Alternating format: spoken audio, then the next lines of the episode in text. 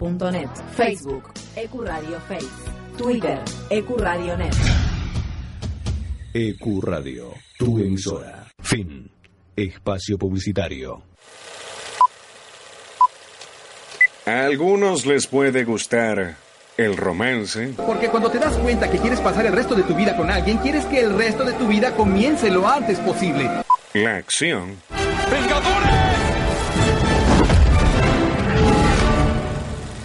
Unidos. el suspenso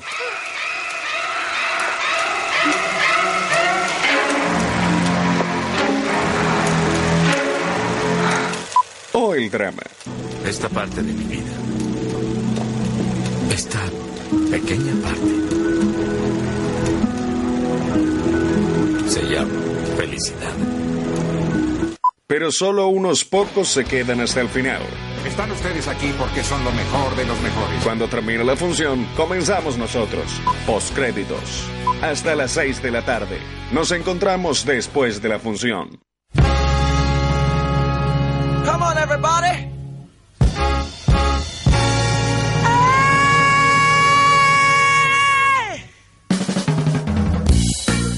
4 y 5 de la tarde de este sábado soleado y de esta forma damos el puntapié inicial en este programa que hemos dado en llamar Postcréditos. Mi nombre es Jonathan Carretero y hasta las 6 de la tarde vamos a estar hablando de cine, series y hoy tenemos un especial ya palpitando el 31 de octubre, palpitando este mes tan particular que siempre se da todos los años que es el mes del Halloween. Y vamos a empezar a hablar de un poquito de cositas que te pueden empezar a poner a tono con todo lo que tiene que ver con este ambiente de brujas, terror, para que veas, para que, para que te asustes, para que asustes a otros y para que te entretengas sobre todo.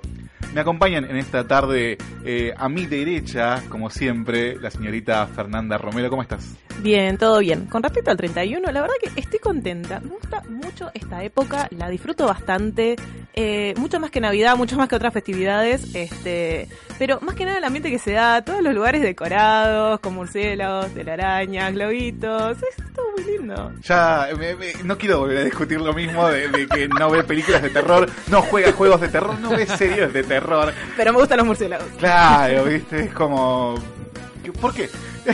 No sé, qué sé yo, es, una, es, es un mundo, digamos, raro, pero a ver si nos entendemos de una buena vez, gente, porque... Paren, paren, paren. Basta, chicos. Este... Entendamos que me da miedo el hecho de, de- del, del Chovy que viene y te hace boom directamente en la película. Eso no me gusta, pero disfruto mucho de las historias. Me parece interesante. Este es un mundo oscuro, desconocido. Es eso lo que me llama la atención, pero soy muy cagona de que no, no me gusta ver los Chovy ahí que viene, te asusta por atrás y ese tipo de cosas.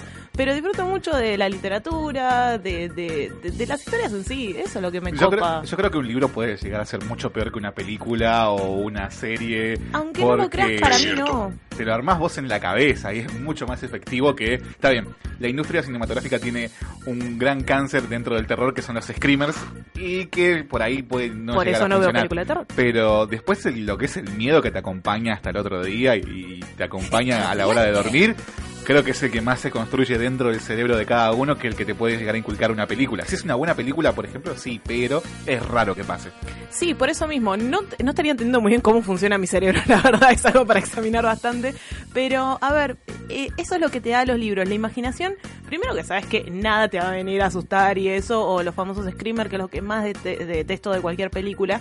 He visto casi nula cantidad de películas de terror, pero las poquitas es con casi nada de screamers, son más que nada de terror psicológico. Eso es lo que me gusta, más que nada el juego de la mente, más que venga literalmente el chovy y te haga boom de alguna manera. ¿Qué has llegado a ver de terror, por ejemplo? Uh, eh, vi las eh, l- eh, de Ring. Eh, ¿Las vi, sí, encima la- las las chinas. O sea, e- eso fue heavy. Me quedo, no entré al baño creo por una semana y todos sabrán de qué escena hablo. Eh, vi las de actividad paranormal, Ok. que me parecieron muy copadas. La verdad Las que primeras son buenas. son buenas. O sea, es como que con poquito hicieron mucho, me interesó bastante. Eh, el juego del miedo no cuenta con película de terror, pues más que nada gore, Claro. me parece. Eh, estoy pensando, la mayoría son para chicos, pero tipo ahora cadabra no cuentan. Hay algunas de chicos que son fuertes. Bueno. La de las brujas. La de las Ah, brujas es Hocus heavy. Pocus. Sí. Esa. Hocus Bueno, para mí es ahora es cadabra acá la China. Bueno, Eh, ah, sí. claro. Perdón. Increíble película esa. Sí, me gusta. Maravillosa. Bueno, por ejemplo, eh, ya haremos una especial de películas de terror, pero una de mis favoritas es Coraline, La Puerta Secreta, que es para chicos, pero ojo, que, que tiene un contenido bastante heavy. No sé hasta qué punto están tan para niños. Eh, bueno, el extraño mundo de Jack ni hablar, pero... Para, para mí no habría que subestimar igual tanto a los chicos porque No, por nosotros en nuestra no. infancia hemos visto cada cosa. Si sobrevivimos a la muerte de la madre de pie pequeño, ¿por qué no sobrevivir a algo medianamente Si más sobreviviste a la saga de las casas de Senseiya, sobreviviste a lo que vos quieras, porque el nivel de sangre que había ahí...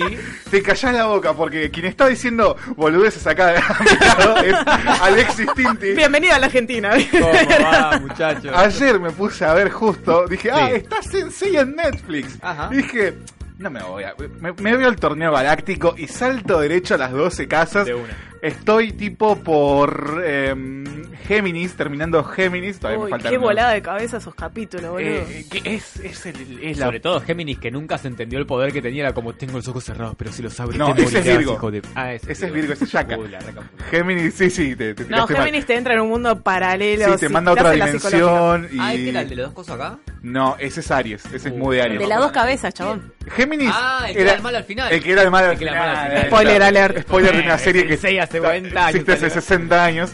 Eh, y me impresiona primero que Netflix la tiene recontra remasterizada. Es como que se ve hasta el trazo del lápiz del chabón que dibujó ese día. Y segundo que el, el doblaje latino está casi en, por completo original. Ah. Eh, más allá de que, por ejemplo, el actor que hacía de Seiya eh, falleció hace un par de años. Y aunque son esas pequeñas cositas que han Hmm. sobrevivido eh, y que está, están muy bien. ¿Censura ahí? No, No, No, no, no. Creo Me- que vale, la, o sea, censurame ese enseguida y es como, dale, chabón, no tengo nada para ver. Me, No, me, me encanta que eh, eh, verlo, ahora ya con el paso de los años, la habré vuelto a ver poner hace unos 10 años, poco menos, Ujú. poco menos completa, pero mm, me, me resulta impresionante cómo con tan poco se las arreglaban para hacer mucho, porque estamos hablando de peleas de chabones que Sí. saltan, se tiran rayos, van a la velocidad de la luz y qué sé yo, y, y funciona, funciona bastante bien más allá de que son dos fotogramas moviéndose Eh. casi eh, como si fuera eh, Photoshop Design is my passion. Bueno. Igual funciona mucho mejor hablando de series eh, One Punch Man temporada 2 eh, que, o sea, dale, chabón. Pará, pará, pará. Si queremos ver stop motion, vemos One Punch Man temporada 2. Por porque eso. la verdad que- Pero eso es stop, Pero- no motion. stop.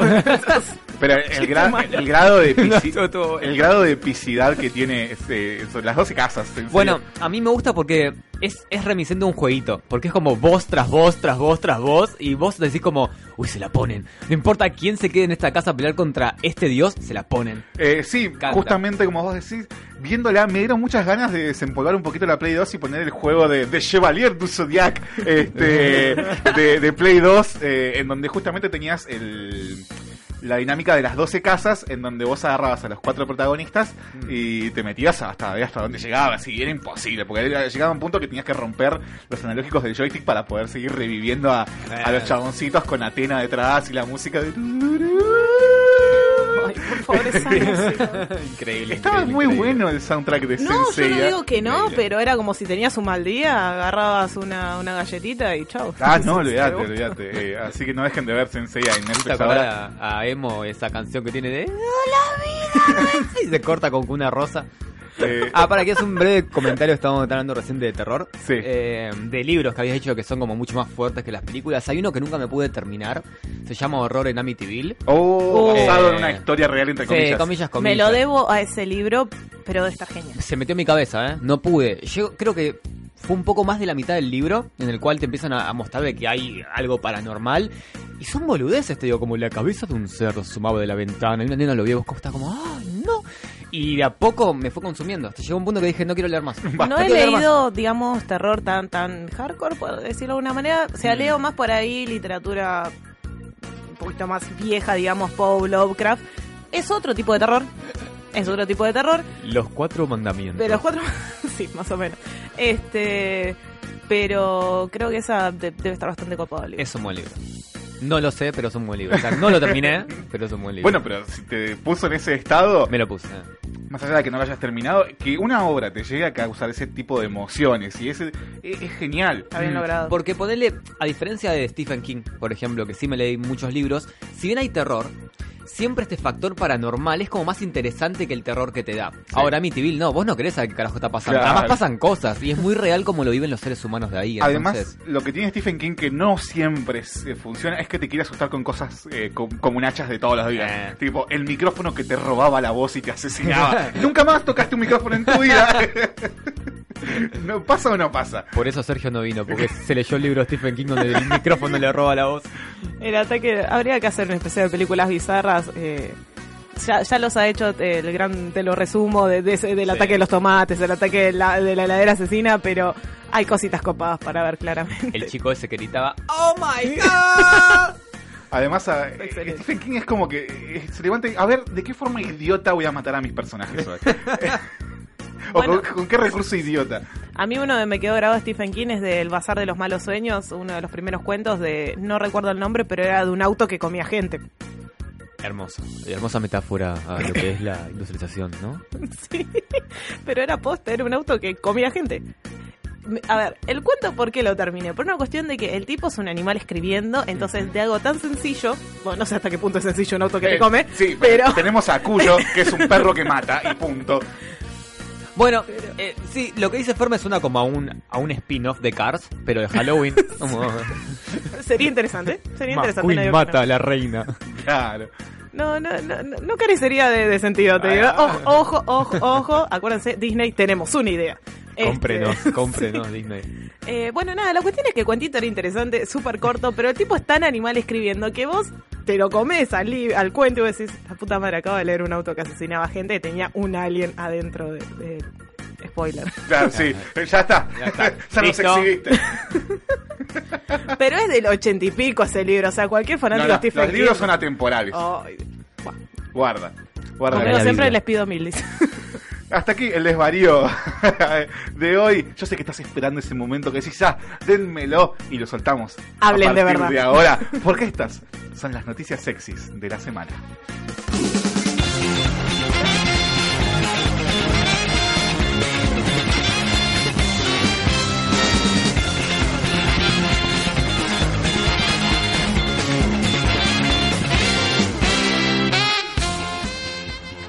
Si residís en la capital federal o alrededores, te habrás dado cuenta de que una famosa cadena de cines ha cambiado el nombre, me refiero a Village Cines, que tiene sucursales eh, en Caballito y otros lugares de la capital, y que ahora se pasó a llamar Cinépolis Cines.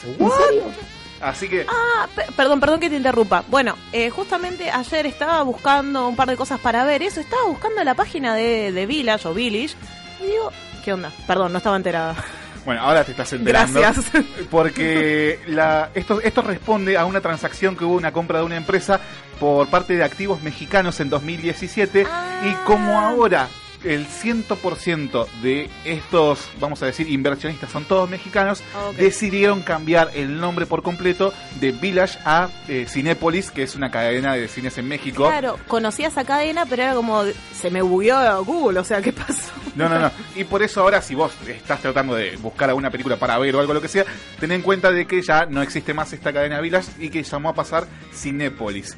Eh, esta modificación no solo viene por parte de nombre, sino que también responde a una cuestión estética. Los locales van a empezar a cambiar un poquito y esperemos que también se sume esta onda que tiene Cinépolis en México de sacarte unos vasos increíbles Por favor. Sí. por cada estreno. Para, por ejemplo, para Avengers eh, Infinity War tenían el guantelete de Thanos, que no era el mejor guantelete de la vida, pero, se veía güey. súper zarpado. Y, y podías tomar eh, gaseosa de él o comer pochoclos. Aparte, acá no es fácil conseguir ese tipo de merchandising, aunque quieras, digamos, ¿no? Claro. O, y- o es muy caro, una de las dos. No, y también las, a ver, eh, sobre que los pocos o muchos vasos o, o- o las tazas gigantes, estas para poner por choclos, eh, salen de una no muy buena calidad. Te los cobran como si fueran los Por que están vendiendo en México o Estados Unidos. A ver, si somos tan boludos para poder comprar esas cosas, poneme algo de calidad que yo te lo garpo, chabón. Obvio, incluso eh, acá no hubo guanteletes del infinito. No. Por tirar un ejemplo, ¿no? Eh, en- No, hubo un vaso que tenía las gemas, que No. te acordás que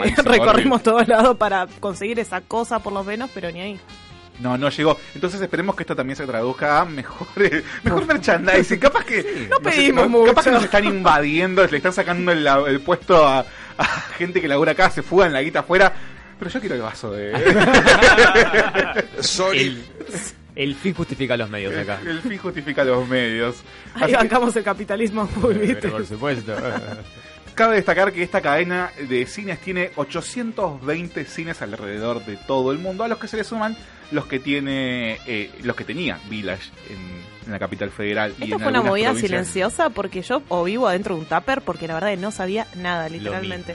No, ya te digo, la compra se produjo en 2017, se mantuvo por una diferencia de, de inversionistas de diferentes naciones y ahora como quedaron todos mexicanos decidieron literalmente traducir lo que es el cine de ellos al cine de acá y, y que, y por eso el cambio del nombre. Igual en la semana en las mismas redes sociales de Village eh, pusieron varios posteos de ya no somos más Village, ahora somos Cinépolis. Ok, como una no le había de- prestado atención entonces. como una digievolución.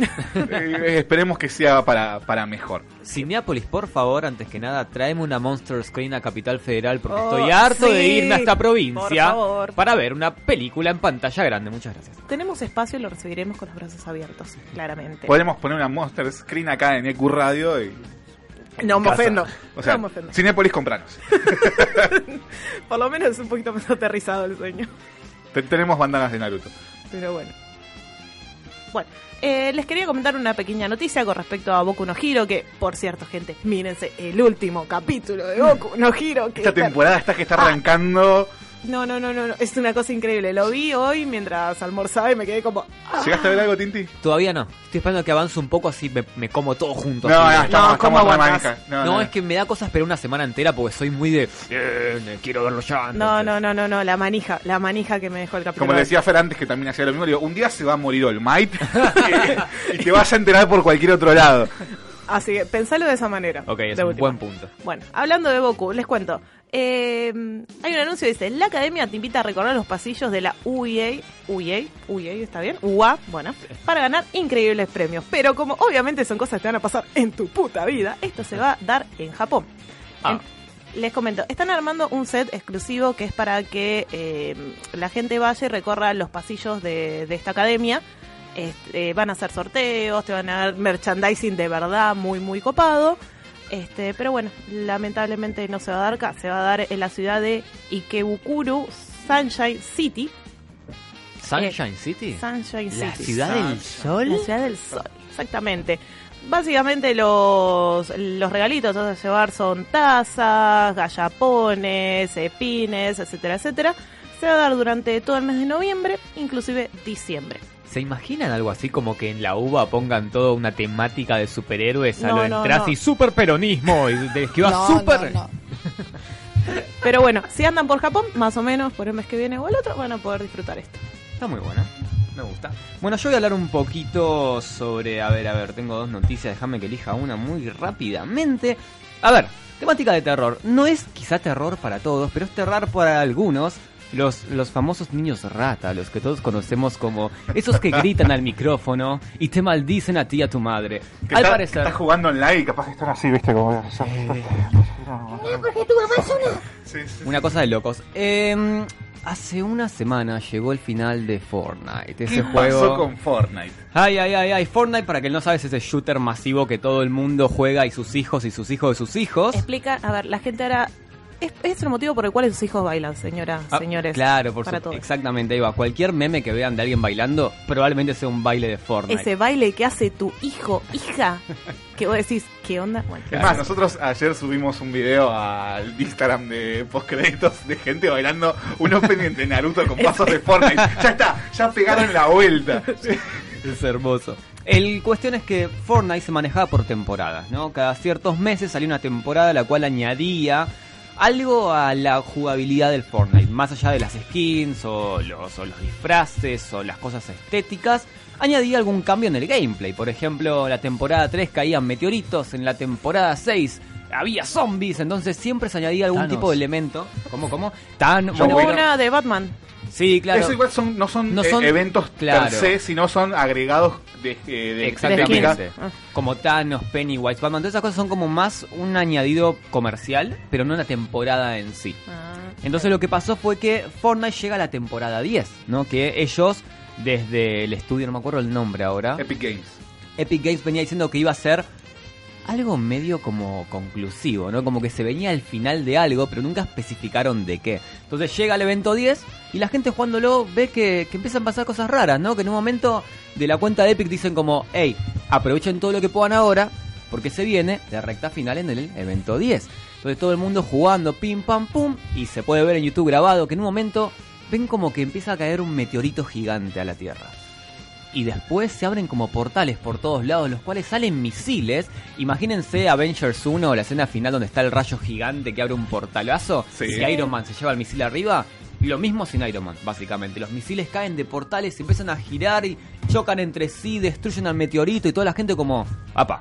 Se gastaron acá un presupuesto para hacernos esta boludez. Porque aparte eran vivos, para todo el mundo, para todos los Qué lobbies. copado se ve eso. No, además lo que tiene Fortnite que le rescato mucho es que trata siempre de meterte una historia más allá del Battle Royale y que creo que lo ha sabido diferenciar de juegos como PUBG que, Totalmente. que más allá de que Fortnite nace en base al- a la lógica que manejaba PUBG, se ha sabido diferenciar después Sí, de eso. si bien no tiene una historia lineal, o sea, no hay cinemáticas ni líneas de diálogo en sí, lo que sí hay es que, eh, como era aventura, hay una historia que está oculta y que cada temporada te acerca a esa historia. En realidad, la que se venía contando era que este mundo eh, sufre cataclismos. Y cada temporada te mete un cataclismo diferente. Hasta llegando al 10, que converge en los misiles de la temporada 3, los portales de la temporada 7. Claro, vos podés entrar, jugar a, a- a matarte con los 100 chaboncitos que entran por partida y no enterarte de lo que está pasando, pero eh, si te pones a investigar un poquito, a ver, a recorrer el mapa, te das cuenta de que cada tanto va cambiando la geografía y ponerle que eh, de repente hay dos gigantes que se están peleando de fondo, Claro. o después entras dos temporadas después y está el, el esqueleto de un gigante que murió ahí tirado, y como que vas sumando un poco al comiste, lore. no te de- tenía. de- Claro, al Lord, eso es eso mismo. Y llegado a un punto en que todos los misiles colisionan, desaparecen, los jugadores todos tranquilos como, bueno, estuvo lindo esto, qué lindo final de temporada, pero no. Se abre un agujero negro en la mitad del mapa que expulsa a los jugadores de la Tierra, los sube como unos 20 metros donde pueden ver todo el mapa. Y este agujero negro empieza a succionar el mapa. O sea, si venías ganando como un campeón. O sea, ATR. no. Si hacías una carrera con Chabón. medio de Fortnite como ninja, ya les digo, Es el mejor día de mi vida, estoy por la punta de ganar. Y al final de esto, este agujero negro absorbía a todos los jugadores lentamente. Vos veías como tu compañero que decía, no, ayúdame. ¡Pum! Al agujero negro. No, no. Agujero el, el micro por el cual te tirabas a la isla del Agujero Fortnite, negro. al agujero negro, la, agujero interfaz de tipo el- tu cantidad de balas, tu, todo, todo adentro. Todo al agujero negro. Y terminaba con una pantalla en negro en el cual se veían como pequeñas pulsaciones de luz azul. Entonces, ¿qué pasa? Vos decías, ok, ¿qué pasó acá, no? Reinicias el juego y cuando entras, ¿qué hay? Pantalla negra. Incluso las redes sociales de Epic Para, para, Games o sea, borraron literalmente- todo. Se murió. No hay más Fornite. P- Bueno, A, a eso vamos. A eso vamos, pero Ah. si vos entras ahora mismo, tenés para jugar un minijuego que eh, los chicos estos pusieron para que, bueno, eh, Para aguantar. para aguantar. Pero si entrabas hace tres días, pantalla negra. No había nada que pueda hacer. Esto estuvo una semana en pantalla negra. Mismo si ves los servidores del Fortnite, dicen error eh, sin especificar. Para añadir Tremendo. este tipo de misterio de qué pasó. Todo esto es porque anunciaron que en un tiempo, y no dijeron la fecha, va a salir Fortnite 2. Nah. no sé lo que Tintín. Eh, es una estrategia de marketing bastante jugada, me parece que salió impecable. Brillante. Porque no solo eso, las redes sociales de Epic Games borraron todo. Lo único que aparecía era una imagen en negro, una transmisión en vivo de lo que era el agujero Yo negro, estoy que no había nada. perdón, en el padre que el pibe dijo, papá, cómprame 50 pavos, por favor, y eso, y después ves agujero Bueno, negro. hubo muchas quejas de Exacto. padres llamando a Epic Games diciendo, pará, el, el nene no puede jugar Fortnite, fin de semana largo. eh, No, no, no solo eso, y gasté, no sé, Claro, es el cien- tema más- si- 100 dólares en tanta cantidad de pavos, y es como, Pasa que también sucede que en las Claro. últimas semanas se vino corriendo la noticia de que Fortnite tenía eh, menos de la mitad de los jugadores que tuvo en sus mejores tiempos. Entonces esto me parece que hizo que hasta nosotros que no somos jugadores regulares Ah, de Fortnite, eh, te llame la atención, te pongas a hablar de eso. Yo creo que todo el mundo está esperando a que vuelva Fortnite para poder jugar y ver que- en qué cambia. Ya salió un video en donde mostraban las dinámicas que iban a meter, por ejemplo, ibas a poder meter- andar en botes, se revelaron muchos cuerpos de agua eh, sumados a la isla, en donde vas a, vas a poder manejarte a través de ríos en equipo, nuevas formas de curar, nuevas armas, nuevos paisajes. Eh, es una gran estrategia de marketing. Creo que sí. Igual hay una realidad y no escuché todavía que, que haya una respuesta oficial de Epic al respecto de lo que decía Fer, que es súper más importante. Y es que si vos gastaste dos mil dólares en cosméticos, ¿cómo se transporta eso al Fortnite 2 si es que se transporta? Porque la verdad que si vos en el último mes de juego te gastaste una fortuna... Igual hubo un aviso previo que se terminaba la temporada. eh, No, no hubo un aviso que el juego terminaba, sino que iba a haber un evento que iba a haber algún tipo de cierre. Claro. Porque, no hubo algo a ver, directo. recuerdo a mi sobrino decir, eh, tía, tengo, pues se me está terminando la temporada 10. Y yo, viste, veía que el pibe, pero jugaba a rolete como diciendo, se me termina el mundo. Claro. Sé, le tendría que preguntar qué hizo estos tres días el chabón. Es que- Sin Fortnite, porque Autoexplorarse. claramente se debe haber descubierto, pero bueno. Es La- como... Los chicos maduran a hombres cuando Fortnite termina. Es que la sí, porque lo empezás a jugar cuando tenías 7 años y cuando te diste cuenta tenías 15, Fortnite se va al cuerno, hay un agujero negro y decís, bueno. Bueno, abrís la ventana y un Ah, día afuera.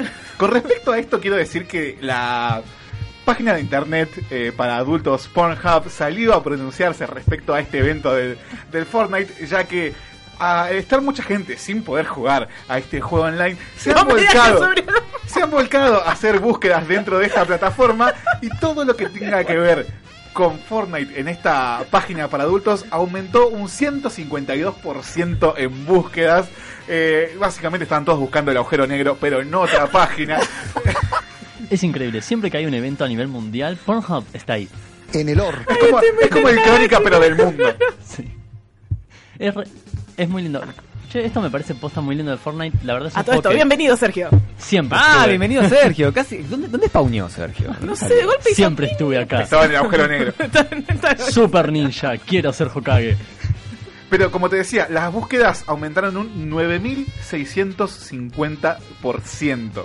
¿No tenés idea? Wow. Así que El agujero negro vino con mensajes es subliminales. tipo esa escena de los. Simpsons de a dónde van a ir las ratas y van todas juntas a, bueno todas las juntas todas juntas a, a Pornhub eh, eh, fueron todos a buscar qué La va a pasar con contención Fortnite. que había ahí, por favor, y no quiero seguir con esto, bueno, Bueno, eh, cerrando, nada más quiero decir de que si el Fortnite 2 se va a manejar con la misma mecánica que el 1, sean responsables los que escuchan, porque sus hijos, hermanos, padres, vecinos, abuelos o Sergios que tengan en su casa escondidos, no gasten plata en un juego que sepan que en algún punto puede morir.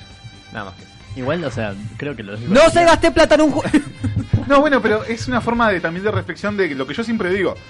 Lo que ves por streaming, el juego digital que te compras, nunca termina de ser completamente tuyo. Cuando a la empresa se ocurre borrarlo, lo saca y chao. Claro, Mismo pero... sea el juego de Scott Pilgrim, Que, que es un mito hoy por hoy casi en, en el mundo del gaming porque no hay derechos para comercializarlo y no aparece por ningún lado. Claro, pero en los juegos que son así como servicios por juegos, como Fortnite, que son puramente online, no puedes cargar nada que quede estable en tu computadora y que depende sí o sí de un servidor.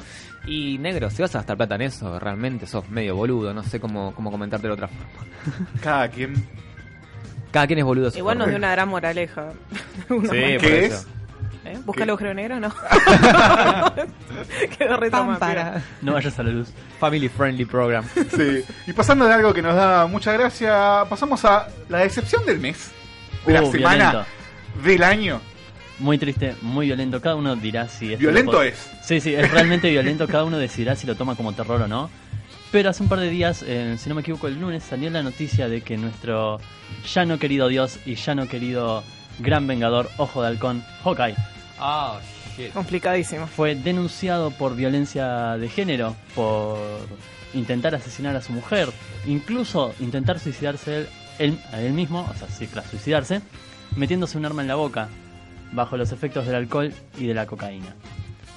Noticia Durísimo. Bueno, ya le podemos Muy, ir diciendo adiós a la serie dura. de Hawkeye. Cla- Adiós a todo. Es, es realmente triste porque era un personaje muy querido en el fandom. Tal vez es el Vengador que realmente no hizo mucho, pero todos lo queremos. Era el corazón del equipo en cierto Claro, punto. y, y todo se volvió muy turbio de la nada. Era Bueno, pero a ver, pensemos todo. que Acá es el actor, digamos, el personaje puede seguir. El tema es que uno lo endosa al actor y ahí es donde hace un duelo, por así Claro. decirlo. pero Además, en realidad... pensá que estuvo un par de años sin la mujer, pasó todo lo del Blitz, se le murió la, la, la, la Black Widow, bueno, yo también me estaría loco con cocaína si pasa todo eso. Ok, Estaba, en modo Ronin.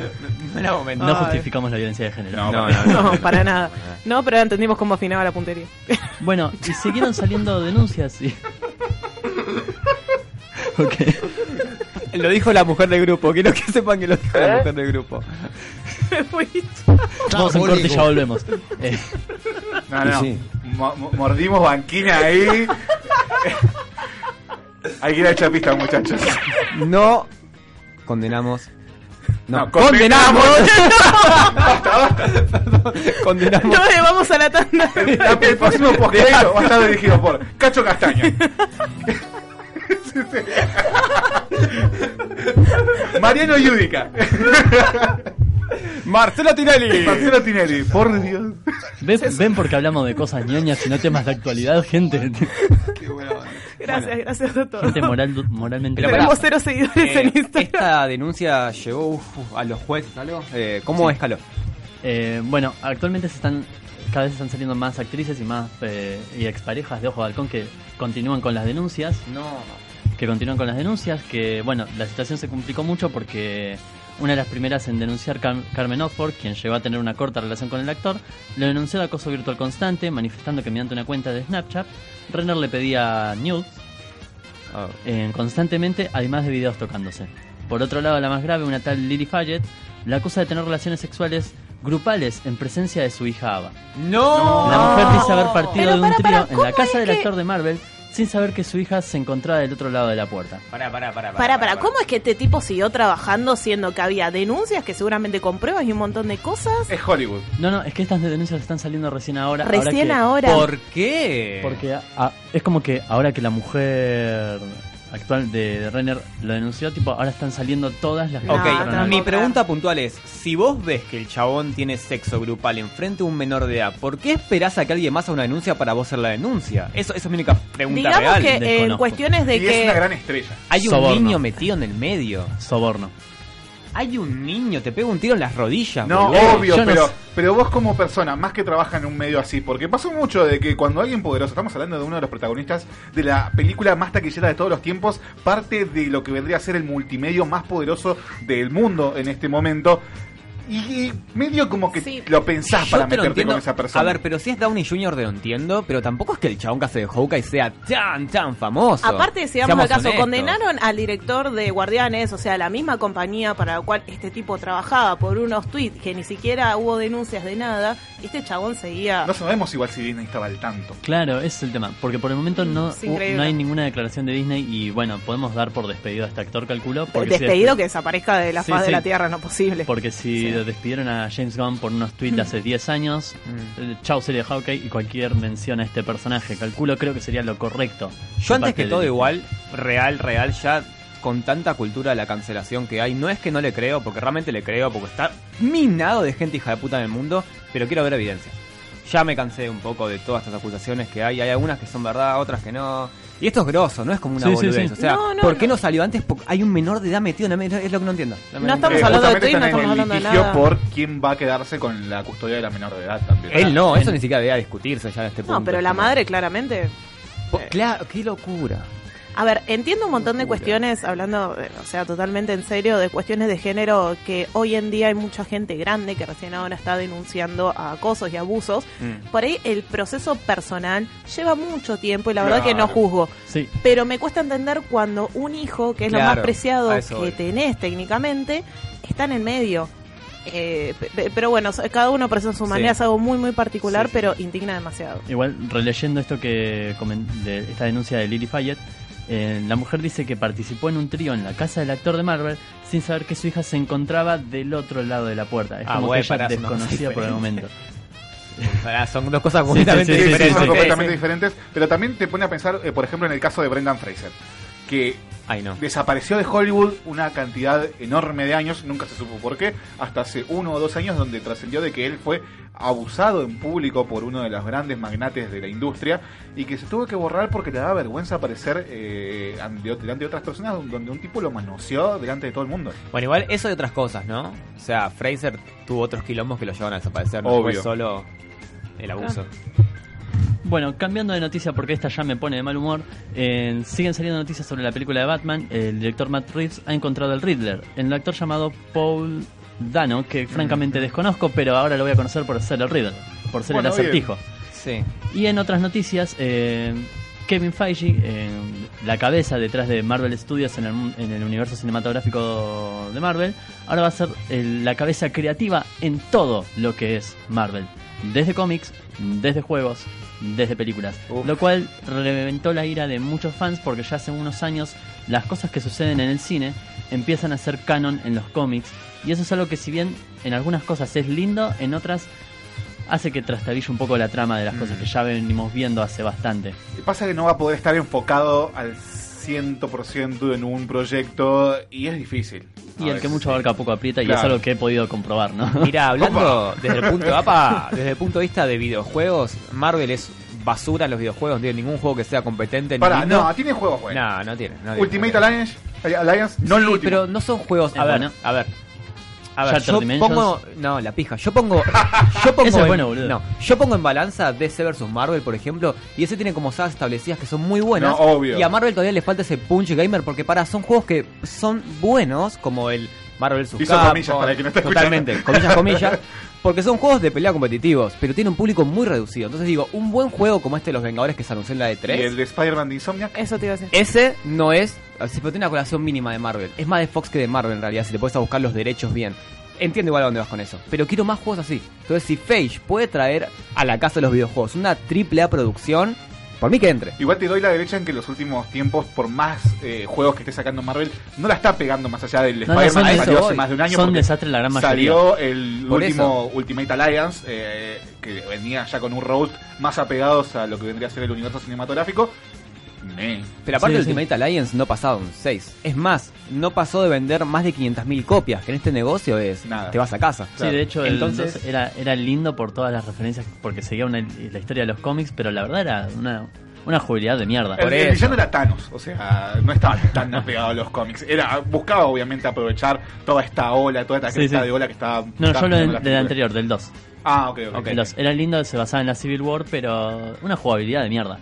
Re complicada. Por eso, si pueden acercarse un poco más a lo que DC hace, que tiene, por ejemplo, la saga de Injustice, que es muy buena, o tiene todos los Batman, que o son sea, como en gotis. este aspecto copien a DC. Sí, en este aspecto sí. Eh, pongan plata en una buena producción. Como los Vengadores que va a salir ahora el, el- el año que viene. Que hay dudas Bueno. igual. Yo tengo muchas dudas. Es más, hice un video para eso. Que, Pero que Iron Man se parece a Marco Antonio Solís mezclado con Script- parece. Con Dio Script. No, no sé qué pasó ahí. Pero al menos raro. se ve como que hay un presupuesto grande y lo respeto. Pero no sé si va a ser bueno o no. Nada más lo respeto. Pues es una decisión jugada. Eso no. Había visto un poco del gaming y si bien no me parecía uf, una locura, me gustaban algunos movimientos que tenían. Sí, por eso como que se ve. Igual eh, falta pulirse. Sí, sí, sí. igual faltaban dos años para que salga cuando salió el tráiler, o sea, Claro, estaba sí, sí, como sí. muy, muy, muy temprano. O sea, las cosas siempre pueden cambiar. Estamos a las puertas de una nueva generación. Todo puede pegar un terrible boost para arriba o para abajo. Eh, vamos a ver qué pasa con los juegos de Marvel, sobre todo. Hasta el momento la ira viene de parte de, lo, de la fanbase de, de los cómics que no, no están muy a favor de Kevin Feige en lo que es o sea, la influencia del cine en los cómics. Bueno, hay una realidad es que pero- el control creativo total da un poco de miedo, ¿no? Claro, seas sí, quien sí, sí. seas. Por Pero eso bueno. está bueno que Kevin sea de puntualmente de la parte de las Igual me parece un buen cambio porque he sabido que, en- sobre todo en las, en las grandes empresas, pasa de que quienes son los que manejan qué se hacen con los cómics no leen cómics, no saben de cómics. Quienes son los que manejan los productores de las películas no saben de cine o no saben qué es lo que le gusta a la gente o cómo hacer una buena película. Eh, ponen lo que ellos piensan. Eh, recuerdo una, un video que me crucé de Kevin Smith eh, en, las redes sociales últimamente en donde él explicaba cómo fue el proceso por el cual no dirigió Superman Lives en donde se encontraba con un productor que el chabón le decía, no, no, lo, lo veía, lo veía a Kevin Feige y le decía, eh, Kevin Smith, perdón, le decía, ¿sabes por qué vos y yo entendemos a Superman porque los dos somos de la calle. Y ahí Kevin Smith lo mira como diciendo, es Superman, amigo. y, que, y que después contaba, no, no, porque eh, tiene, que- el villano tiene que ser Brainiac y en algún momento tiene que pelear con una araña gigante. Vean, vean, es el discurso, eh, busquen a, Ok, a no. Kevin Smith. Y dice, y, y yo me terminé yendo y el chabón no, y terminó siendo Superman, pero al año siguiente que sacó Wild Wild West, en donde hay una araña gigante y está Will Smith, una Película rara. Sí, es sí, mala, sí, mala, es rara, mala, es mala. Yo la disfruto, pero no es que sea buena. Es un placer culpable con muchas ganas, ponele. Es que está Will Smith tipo con traje de vaquero y una araña gigante. Eh, Will Smith garpa donde sea, pero no por eso la película tiene No, qué no, ser no. buena. No, de hecho, la última película de Will Smith le fue muy Eso mal. iba a decir, salvo en After muy. Earth, carpan lo que vos No, quieras. en eh, Proyecto Géminis. No la vi. Fue No muy vi. mal, muy mal. ¿Es No, eh, no la vi, pero ayer estaba viendo un. O sea, estaba leyendo un par de comentarios y eso. No recaudó nada. Uy, pobre nada. O sea, le fue. el marketing muy, fue muy horrible mal. esa película, ¿eh? Fue Tipo, mal el marketing, pero la inversión que hicieron. O sea. ¿Fue grande? No, desconozco. Eh, le rompió el culo a los locos Adams. Para dar, dense una idea. Fue la película, o sea, lo que recaudó los locos Adams, la versión animada, eh, fue muchísimo más de lo que recaudó Proyecto Géminis. Voy a culpar a Jaden. Jaden que está ahí adicto al crack. Sí. ¿Cómo se echó a perder ese pibe? Por Haciendo favor? de rapero. Hay un video en Instagram muy bueno de Will Smith parodiando al hijo. ¿eh? Excelente. Ah, tengo que, buscarlo, bueno. tengo que buscarlo. Pero quien no deja de dar dinero, incluso ya después de muerto, es Chespirito. Explíquese, señor. Eh, incluso nosotros ahora tenemos de fondo el Chavo del 8 acá en el estudio, como, Como no podía faltar sábados. todos los sábados. ¿Cómo te a- aplaudo eso, a, chaval? la misma hora, ¿por qué? Para el mismo canal. Por, la con- por ser constante. Pero ¿qué me dirían si les digo que a lo lejos se ven nubes? Tal vez de cambio, tal vez de tormenta, no lo sabemos. Por favor, que sea nube que va a salir el sol, ya que repodría la lluvia. se viene, No me hables de cambio. apto para todo público, o tal vez no, el Chespiritoverse. ¿Eh? Y anda a buscar al ángulo Marvel. ¿Say what? Ya que el grupo Chespirito, quienes tienen los derechos de todos los eh, emprendimientos creativos del fallecido actor, escritor y dramaturgo, se asoció con THR3 Media, en donde planean traer, eh, según diversos comentarios, a diferentes formatos los contenidos, los contenidos de Chespirito para nuevas audiencias que pueden llegar a ser series, películas o ya la que está más pronta a producirse es la biopic o la bioserie de Chespirito, como vimos la de Luis Miguel, como vimos la de tantas otras, y todo esto planea unirse dentro de un universo de producciones, ya sea, como Marvel. Tenemos que ser latinoamericanos. Así que se planea traer todo, todos estos conceptos de vuelta. No sé si va a funcionar. Creo que quien tenía la magia ahí era Roberto Gómez Bolaños. Incluso creo que en los últimos años fue como agotándose. Me parece que su humor, más allá de que para mí siga funcionando, para mí, hoy por hoy, está un poquito pasado de moda.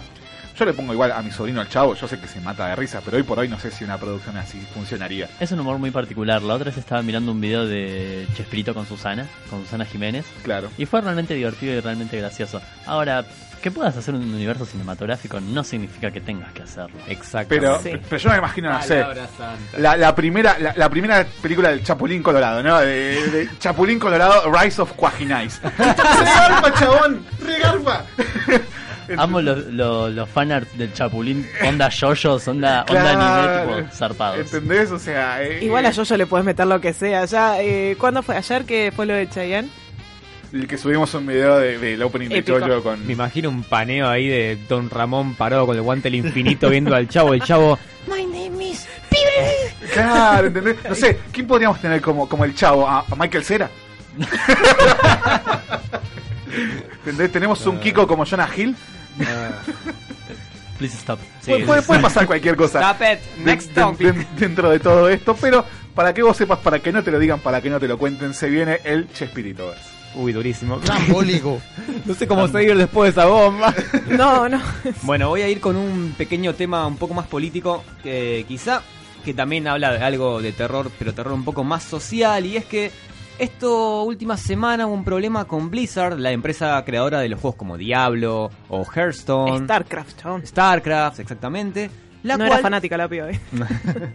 la cual ha bañado a un jugador de Twitch, el- uno de los más famosos que hay del Hearthstone, por haberse eh, haber dicho en su stream un comentario a favor de la revolución hacia el gobierno chino. Básicamente lo que él dijo fue, liberen a Hong Kong, la revolución es de nuestra época. Claramente en contra de lo que es el mandato, ¿no? Chino, que está como en una tipo de comunismo, Totalitarismo. capitalismo, exactamente. Entonces, ¿qué pasa con esto? Blizzard tiene accionistas chinos que tienen como un 30-40% de las acciones, aparte de que el mercado chino es el más grande del mundo. Entonces, decidieron, sin previo aviso, sin carta documento, o sea, sin ningún tipo de, hey, no digas estas cosas que nos pueden herir, lo bañaron.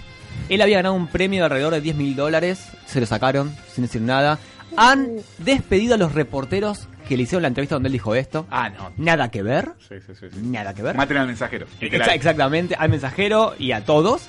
Y ahora Internet se revolucionó con esto de una forma increíble. Mismo en las oficinas de Blizzard de Estados Unidos, eh, los empleados hicieron una revuelta en la cual si vos vas a la estatua de Blizzard, que es como una escultura gigante que tiene una placa que dice li- libertad para todos, la taparon Y sí. Y sí. completamente. Sí. Es como digan, tenemos libertad de prensa, ¿dónde Le, la- le- hay que poner falso sí. Dios. ahí. Ah, sí. Claro. Y está bueno esto porque toda la industria de los videojuegos se levantó en contra de un magnate buscando, a ver, separando política de videojuegos, ¿no?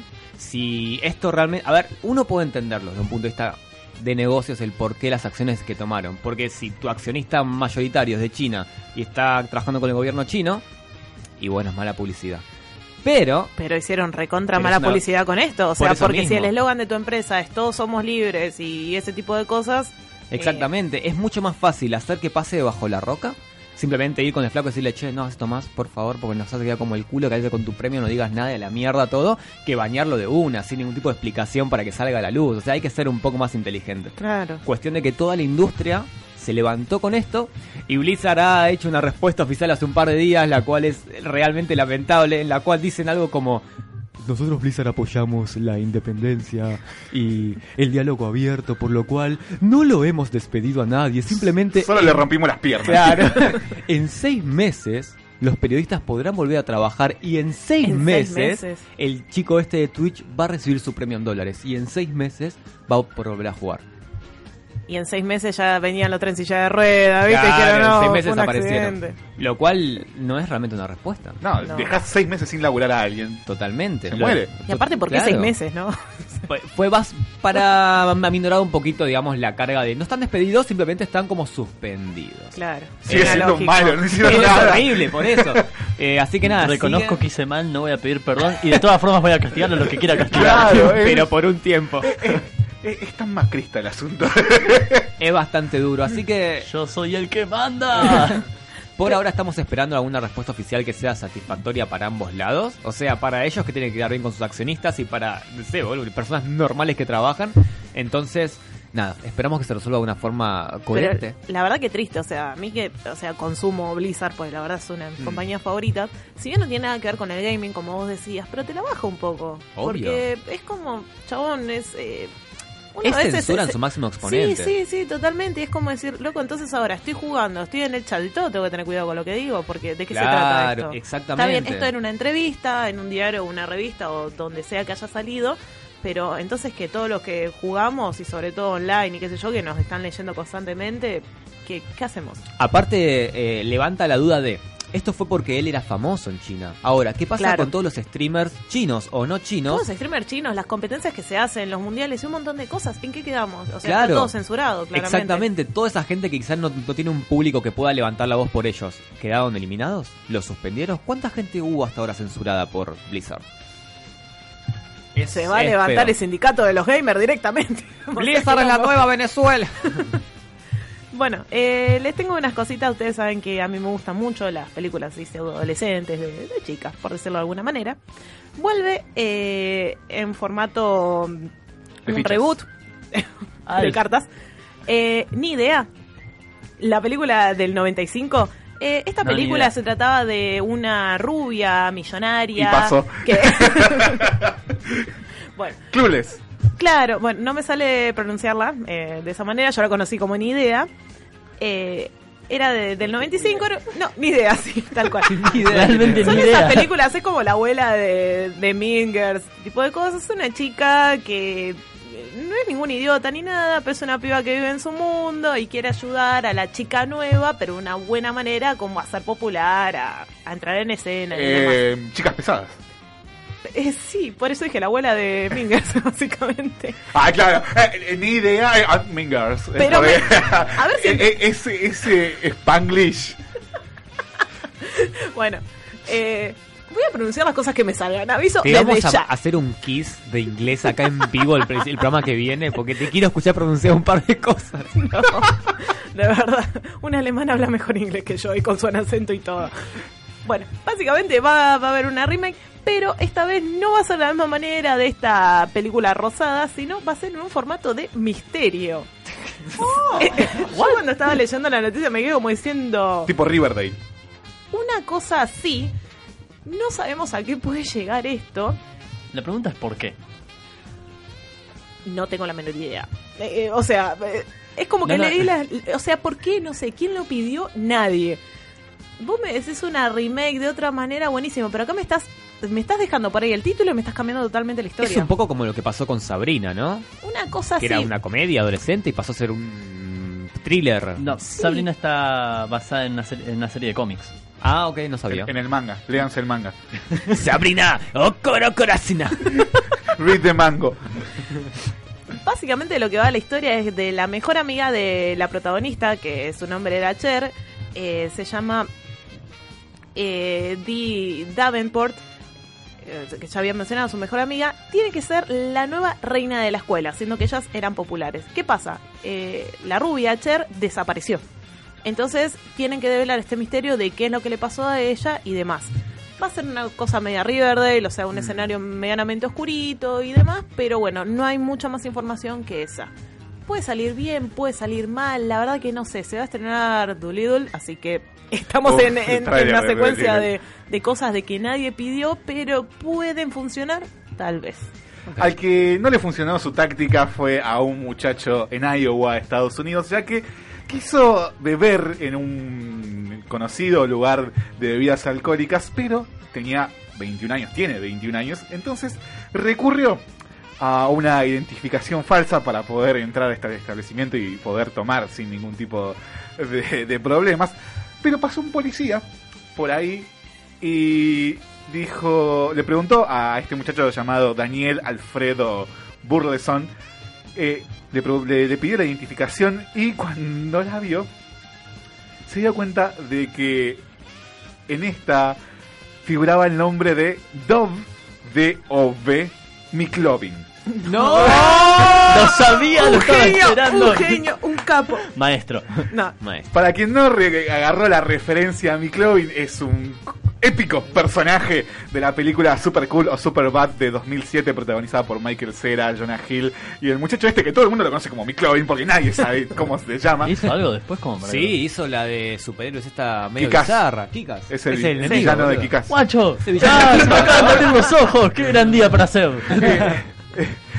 Vayan y vean Superbad porque está en Netflix encima, así que no pueden Sí, dejar sí. de verla. Es una gran película sobre adolescentes de estos muchachos que te explica un poquito el contexto para recordar un- esta escena mítica en donde les presenta este personaje Fogel a sus amigos porque ellos querían conseguir bebidas alcohólicas siendo menores para impresionar a las chicas con las que querían salir. Entonces dicen, che, pará, Fogel tiene una identificación. Vamos a pedirle la, la identificación falsa y llega McLovin y les dice esta Licencia de cosita. conductor de Hawái. Es difícil de rastrear, supongo. Oye, espera, ¿cambiaste tu nombre a... ¿McLovin? ¿Sí? ¿McLovin? ¿Qué nombre tan estúpido, Fogel? ¿Tratas de ser un cantante irlandés? No, te dejan elegir cualquier nombre cuando vas ahí. ¿Y elegiste el de McLovin? Sí, era ese o Mohammed. ¿Por qué carajos tenía que ser eso, Mohammed? ¿Por qué no elegiste un nombre común como cualquier otro? Mohammed es el nombre más común en la Tierra. A ver si te pones a leer. Fogel, ¿has conocido a alguien llamado Mohammed? ¿Y tú has conocido a alguien llamado Miklovin? No, por eso elegiste un nombre tan estúpido. Pendejo. Dame eso. Para empezar, en esta foto pareces un pederasta en potencia. Además, no tiene nombre, solo apellido, McLovin. ¿Qué? ¿Un nombre? ¿Un nombre? ¿Qué? ¿Acaso eres Seal? Fogel, esta cosa dice que tienes 25. ¿Por qué no pusiste que tenías 21, imbécil? Set, set, set. Escucha cara de nalga. Cada día van niños a la licorería con identificaciones falsas y todas dicen que tienen 21 años. Ja, ¿Cuántos chicos de 21 años creen que hay en este pueblo? A eso se le llama estrategia. Tranquilos, no se descontrolen, sí, es una identificación buena. Sí va a servir, es aceptable, sí, no está, no está tan mal. Digo, depende de ti, Fogel. Pensarán que eres otro niño con una tarjeta falsa o que eres McLovin, el donador de órganos hawaiano de 25 años. ¿Sí? Dime cuál será. Yo soy McLovin. Sí. No lo eres. Nadie es McLovin. McLovin no existe porque es un hombre inventado, tonto y maricón idiota. Es una gran película. Es- ese momento es épico. No, no. Soy. McLovin. Y hasta aquí las noticias sexys de la semana. Otra cosa que pasó mucho esta semana fue la lluvia. Tuvimos que sobrevivir a este cataclismo básicamente en donde como en Forrest Gump no paró de llover como co- por 40 días seguidos. Los mataré, los mataré a todos, se lo juro. Y ya hace un calor infernal, pero quise traer esta canción de todas formas para celebrar un poquito que ha salido, Rey me ponía ahora. que ha salido el sol conocida Oh, Estamos bailando arriba. para bailar como si fuera Groot. Ellos son Electric Light Orchestra haciendo Mr. Blue Sky. Y esto.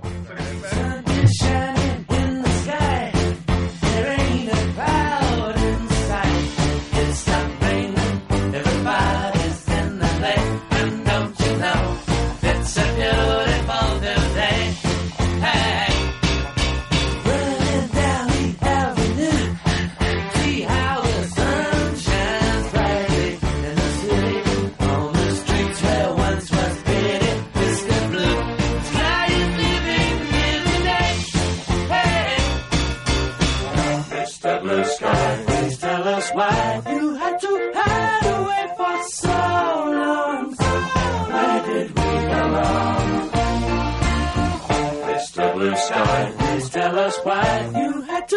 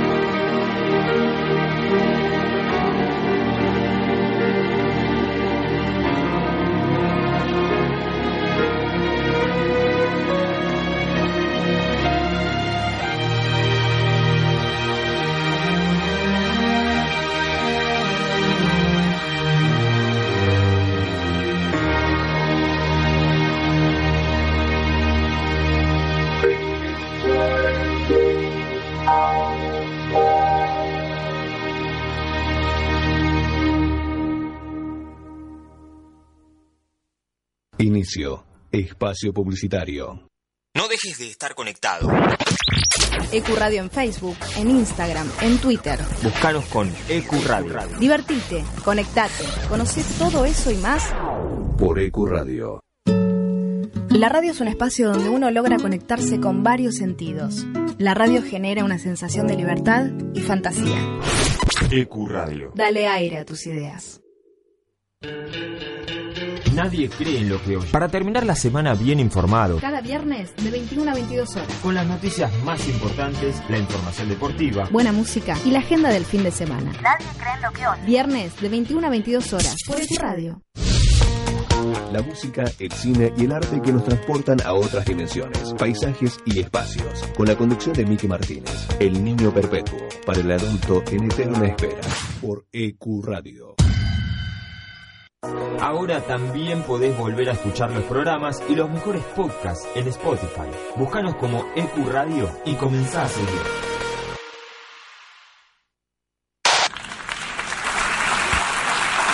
En nombre de la Asamblea General, tengo el honor de dar la bienvenida a las Naciones Unidas. Cállese, hombre horrible. Una nación sin representación en la ONU merece ser escuchada. ¿Quieren ser como la ONU de verdad o solo parlotear y perder el tiempo? De 16 a 19. De 16 a 19. Downtown Corea. Buen fin de semana, niños. Sean buenos con los países subdesarrollados. Por EQ Radio. La promoción y difusión de las marcas es todo. Por eso, ofrecemos una amplia gama de ofertas para tu emprendimiento o pyme. Somos una radio con difusión nacional e internacional. Nosotros, junto con tu empresa, crecemos. Envíanos un mail a info.ecuradio.net con el asunto Pauta. Ecuradio, tu emisora. Estás conectado a Ecuradio. Los sentidos de la música a flor de piel.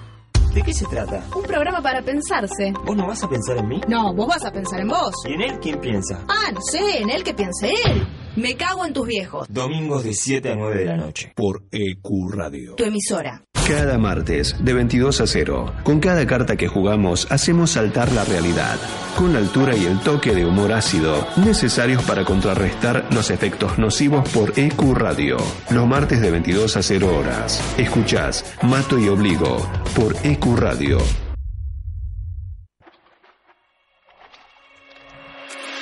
Espacio, un lugar rodeado de buenos profesionales y gente comprometida con la radio. Te invitamos a formar parte de la familia de Ecuradio. Envíanos tu proyecto a info.ecuradio.net. Ecuradio, dale aire a tus ideas.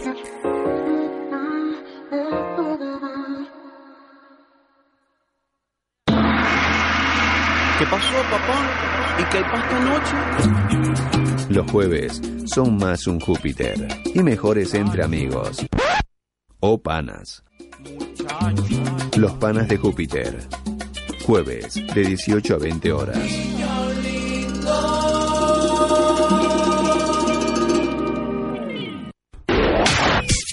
Contacto 3972-5561. Aire arroba ecuradio.net. Facebook Ecuradio Face. Twitter Ecuradio.net. EQ E Radio, tu emisora. Fin. Espacio publicitario. Volvimos con el segundo bloque y ya nos empezamos a poner spookies porque palpitando el Halloween. Te vamos a hablar de cuatro videojuegos para que te empieces a aterrorizar un poquito en estos Halloween. Quiero hacer mención especial a Johnny por elegir la música del Undertale que suena. Papá, qué buena música Yo que elegiste sabía de que te iba a fondo. gustar. Buenísima lección. Bien, empiezo yo. eh, como le comentaba a los chicos, yo iba a traer, iba a hablar del Bloodborne, un juego exclusivo de PlayStation 4. Pero dije, no, porque Tinti no deja de bailar y ya se sumó Sergio. Eh, Está para apoyarlo. Dije, no, porque no va a estar al alcance de todo el mundo, más allá de que el juego esté barato, pero hoy por hoy una Play 4 rosa los 20 mil pesos. Y dije, bueno, me voy a decantar por algo que pueda descargar todo el mundo en cualquier consola, en cual, perdón, en cualquier eh, computadora y que lo puedan sacar de cualquier lado. Me refiero al juego de SCP de la Fundación SCP. Y acá es donde vos me decís, ¿qué cazzo es la Fundación SCP. Te comento que es un creepypasta, que es estas historias que se van viralizando a través del internet, que reza sobre una organización secreta, ¿sí? Que trata de buscar objetos o cosas únicas, eh, peculiares en el mundo y que su básicamente su, su premisa es Secure, Contained and Protect, SCP. Entonces lo que hacen es catalogar cada uno de estos objetos extraños, que puede ser cualquier cosa, por ejemplo un VHS, si funciona de forma extraña es un SCP, y lo, lo catalogan en diferentes estratos. Hay tres básicos que son seguro, Euclid y Keter que son, bueno, seguros son los objetos de clase segura, obviamente, que son aquellas anomalías que son entendidas lo bien, suficientemente bien como para contenerlas de forma confiable y permanente. De otra manera, no activan sus efectos anómalos por sí mismos o intencionalmente. O sea que, por ejemplo, pueden ser, eh, uno de los ejemplos acá es una pastilla que cura cualquier enfermedad como no produce ningún mal, pero hay que saber contenerla, es segura. Después tenemos a los Euclid, que son los objetos que son anomalías que no son lo suficientemente entendidas o, predecibles como para que la contención sea fiable o que los objetos en sí sean confiables y por lo que eh, igual no suponen una amenaza tan grande como para entrar en la clase Keter, pero que la gran mayoría están catalogadas y contenidas por la fundación y son eh, puestas dentro de este catálogo de Euclid. O sea que son objetos que no llegamos a entender del todo, pero que los podemos contener. Y están los Keter, que son los más peligrosos, que se presentan de una forma hostil para la seguridad del personal mismo de la fundación y para el resto de la humanidad y que requieren procedimientos de contención bastante extensos, complejos y que para ser contenidos no pueden ser completamente comprendidos por la tecnología y el conocimiento actual de la fundación. Uno de los más conocidos es un SCP que es un hombre lagarto con una inteligencia abismal que siempre se está tratando de escapar de estas instalaciones. El juego se trata básicamente de que vos sos un, un, partícipe de esta fundación, sos el sujeto clase D, que vendrían a ser los sujetos de prueba, que por lo general, según el creepypasta, son sujetos que están condenados a muerte, entonces la fundación los toman y los hacen, los, los utilizan para probar ciertos objetos. Puede ser una pintura que te, que te hipnotiza, puede ser lo que sea. En este, en este contexto vos entrás en un experimento y te cruzas con el SCP-173, que es una estatua de concreto que cuando alguien la deja de ver, se te acerca y te rompe el cuello. Así empieza el juego. Entonces, para contenerla. Es como una versión de Jigglypuff, pero más heavy, nada más que. Cuando la gente se, se acerca, este, tienen que turnarse para parpadear, porque cuando vos parpadeaste se te acercó y te mató. Eh, y tu función dentro de este juego es escaparte de la fundación justo en el medio de una brecha que se está rompiendo absolutamente todo. Como te decía, lo pueden descargar para cualquier computadora. Es un juego en primera persona y que tenés que ir tratando de resolver los puzzles que te van eh, dando las diferentes habitaciones. Algo muy copado que tiene este juego es que ningún laboratorio es igual al que va a jugar tu amigo. Por ejemplo, porque las habitaciones se van generando de forma procedural. Eso está bueno. Nunca vas a tener una partida igual a la otra. Todo esto, este, esta cuestión de los SCPs es un creepypasta de escritura colaborativa. Entonces, eh, ¿qué quiere decir que alguien dijo, bueno, existe esta fundación. Y la gente a lo largo de los años, ya tiene más de 11 años de existencia este, esta, este creepypasta, eh, fue escribiendo diferentes artículos de SCPs. Que lo que tiene la, la gran mayoría, que es muy genial, busquen videos en YouTube, busquen escritos en Internet, es que tienen la impronta de ser archivos desclasificados.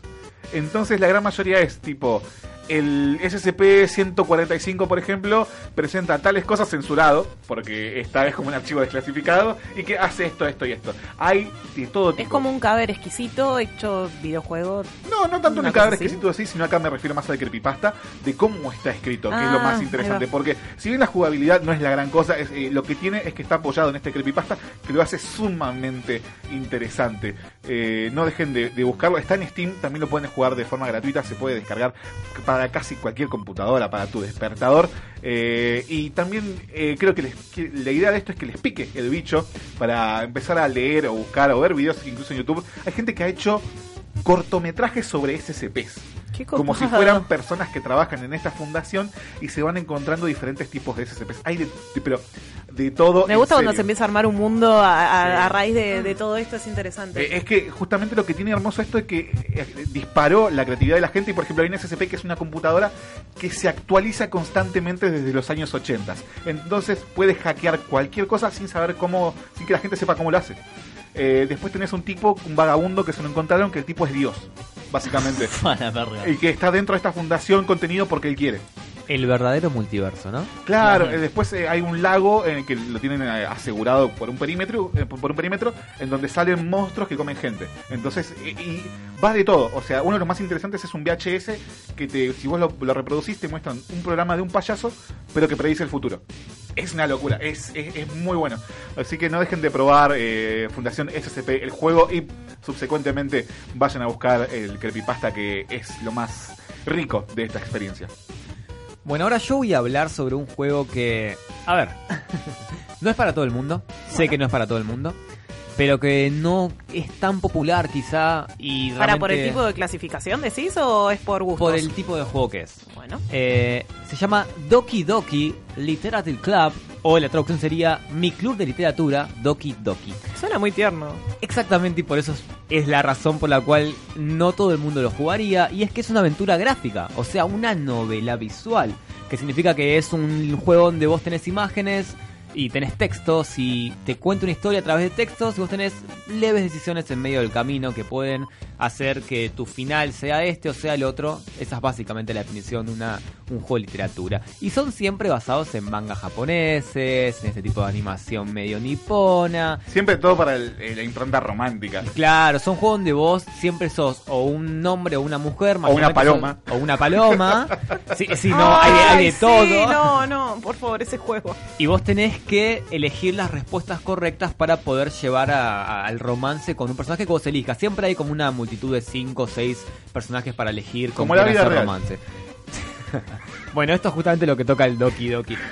Doki Doki básicamente, y para no eh, darles un spoiler sobre por qué es tan gran juego, vos un tipito, que le pones el nombre que vos quieras, digamos que se llama Sergio, eh, y Sergio tiene tres mujeres dentro de esta secundaria en las cuales él puede elegir hacer romance con ellas. Una de ellas es Mónica, que es la presidenta del el- eh, este lugar de literatura, del club de literatura. Después tenés a las otras dos que no me acuerdo ahora el nombre. Es increíble, no me estoy No acordando lo del jugué, me mataste ahí. Por favor, buscame el nombre, porque necesito, necesito los nombres. Eh, una tiene pelo violeta y es como una mujer confiada, pero muy tímida. O sea, vos tenés tres elecciones, cada una con una personalidad muy marcada. Muy marcada. Eh, Mónica es la típica líder. Líder de grupo. Mónica Sayori Natsuki Ahí va. ahí va. No, no, no, el hasta ahí, ahí, sí, sí, sí. Mónica es la presidenta, muy marcada personalidad de jefa. Sayori es tu amiga de la infancia, la cual es muy tímida, pero es muy graciosa. eh, como que siempre hace chistes para que vos te rías. Y Natsuki es como una. ¿Cómo tiene, tiene un término? No, sí, sí, sí. Pero tiene un término. Pero están enfermos. Eh, esas personalidades que son como que cambian muy rápidamente en el anime. ¿Media bipolar? Sí, pero tiene, un- tiene un término. Tsundere y andere. Tsundere, ahí Ah, va. no conocía. Es, es la tsundere, que es como que siempre está en- enojada, pero no hay una razón por la cual está enojada. Es como la tierna enojada. Y después está Yuri, que es mi waifu personal del juego cuando lo jugué. Yuri es mi waifu. Que Yuri es. Eh, Me estaría dando miedo ya. Sí, esto. Después me cargan a mí. es como la más tímida de todas, pero que cuando es segura, es segura, y que escribe libros de terror y le encanta leer cosas de terror, pero también tiene como un pasado medio raro. Bueno, pegaste en el palo porque veo acá en la wiki que tiene 18 años. Bueno, ok, no ahí, vamos eh, a jugar. palo no vamos a adentro. jugar. Claramente la elegí por eso, no, no hubiera pensado en otra razón. Eh, Palo de adentro. Y este juego sigue la historia de vos que entras a este club de, de literatura, eh, tu amiga te recomienda, tu amiga de la infancia que es Sayori, conoces al resto del club, tenés como un minijuego de poemas todos los días cuando terminás eh, en el club. Y ahí vos vas eligiendo en quién te querés decantar para enamorar. Estoy viendo la, descripción de los personajes. Son unos, son garcas eh. estos pongas.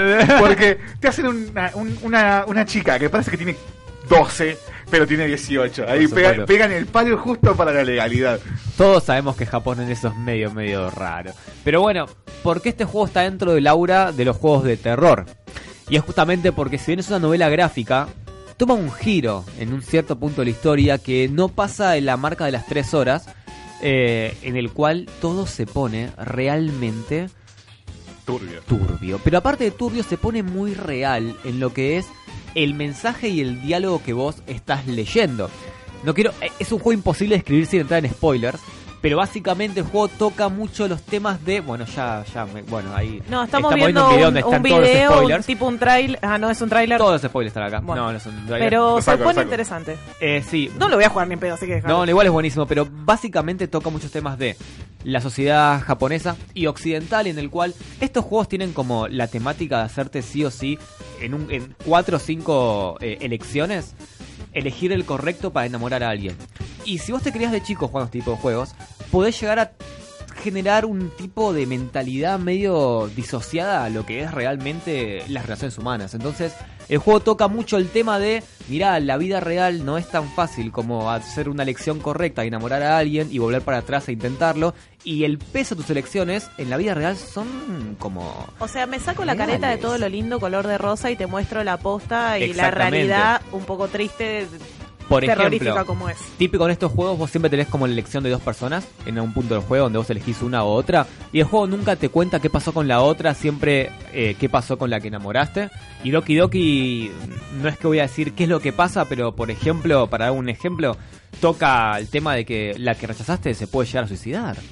Porque es una mujer depresiva, porque le rompiste el corazón, por lo que fuera. Entonces, es un juego que juega Ah, mucho tóxico. mal, juega mucho con lo que vos pensás que estos juegos eh, son realmente.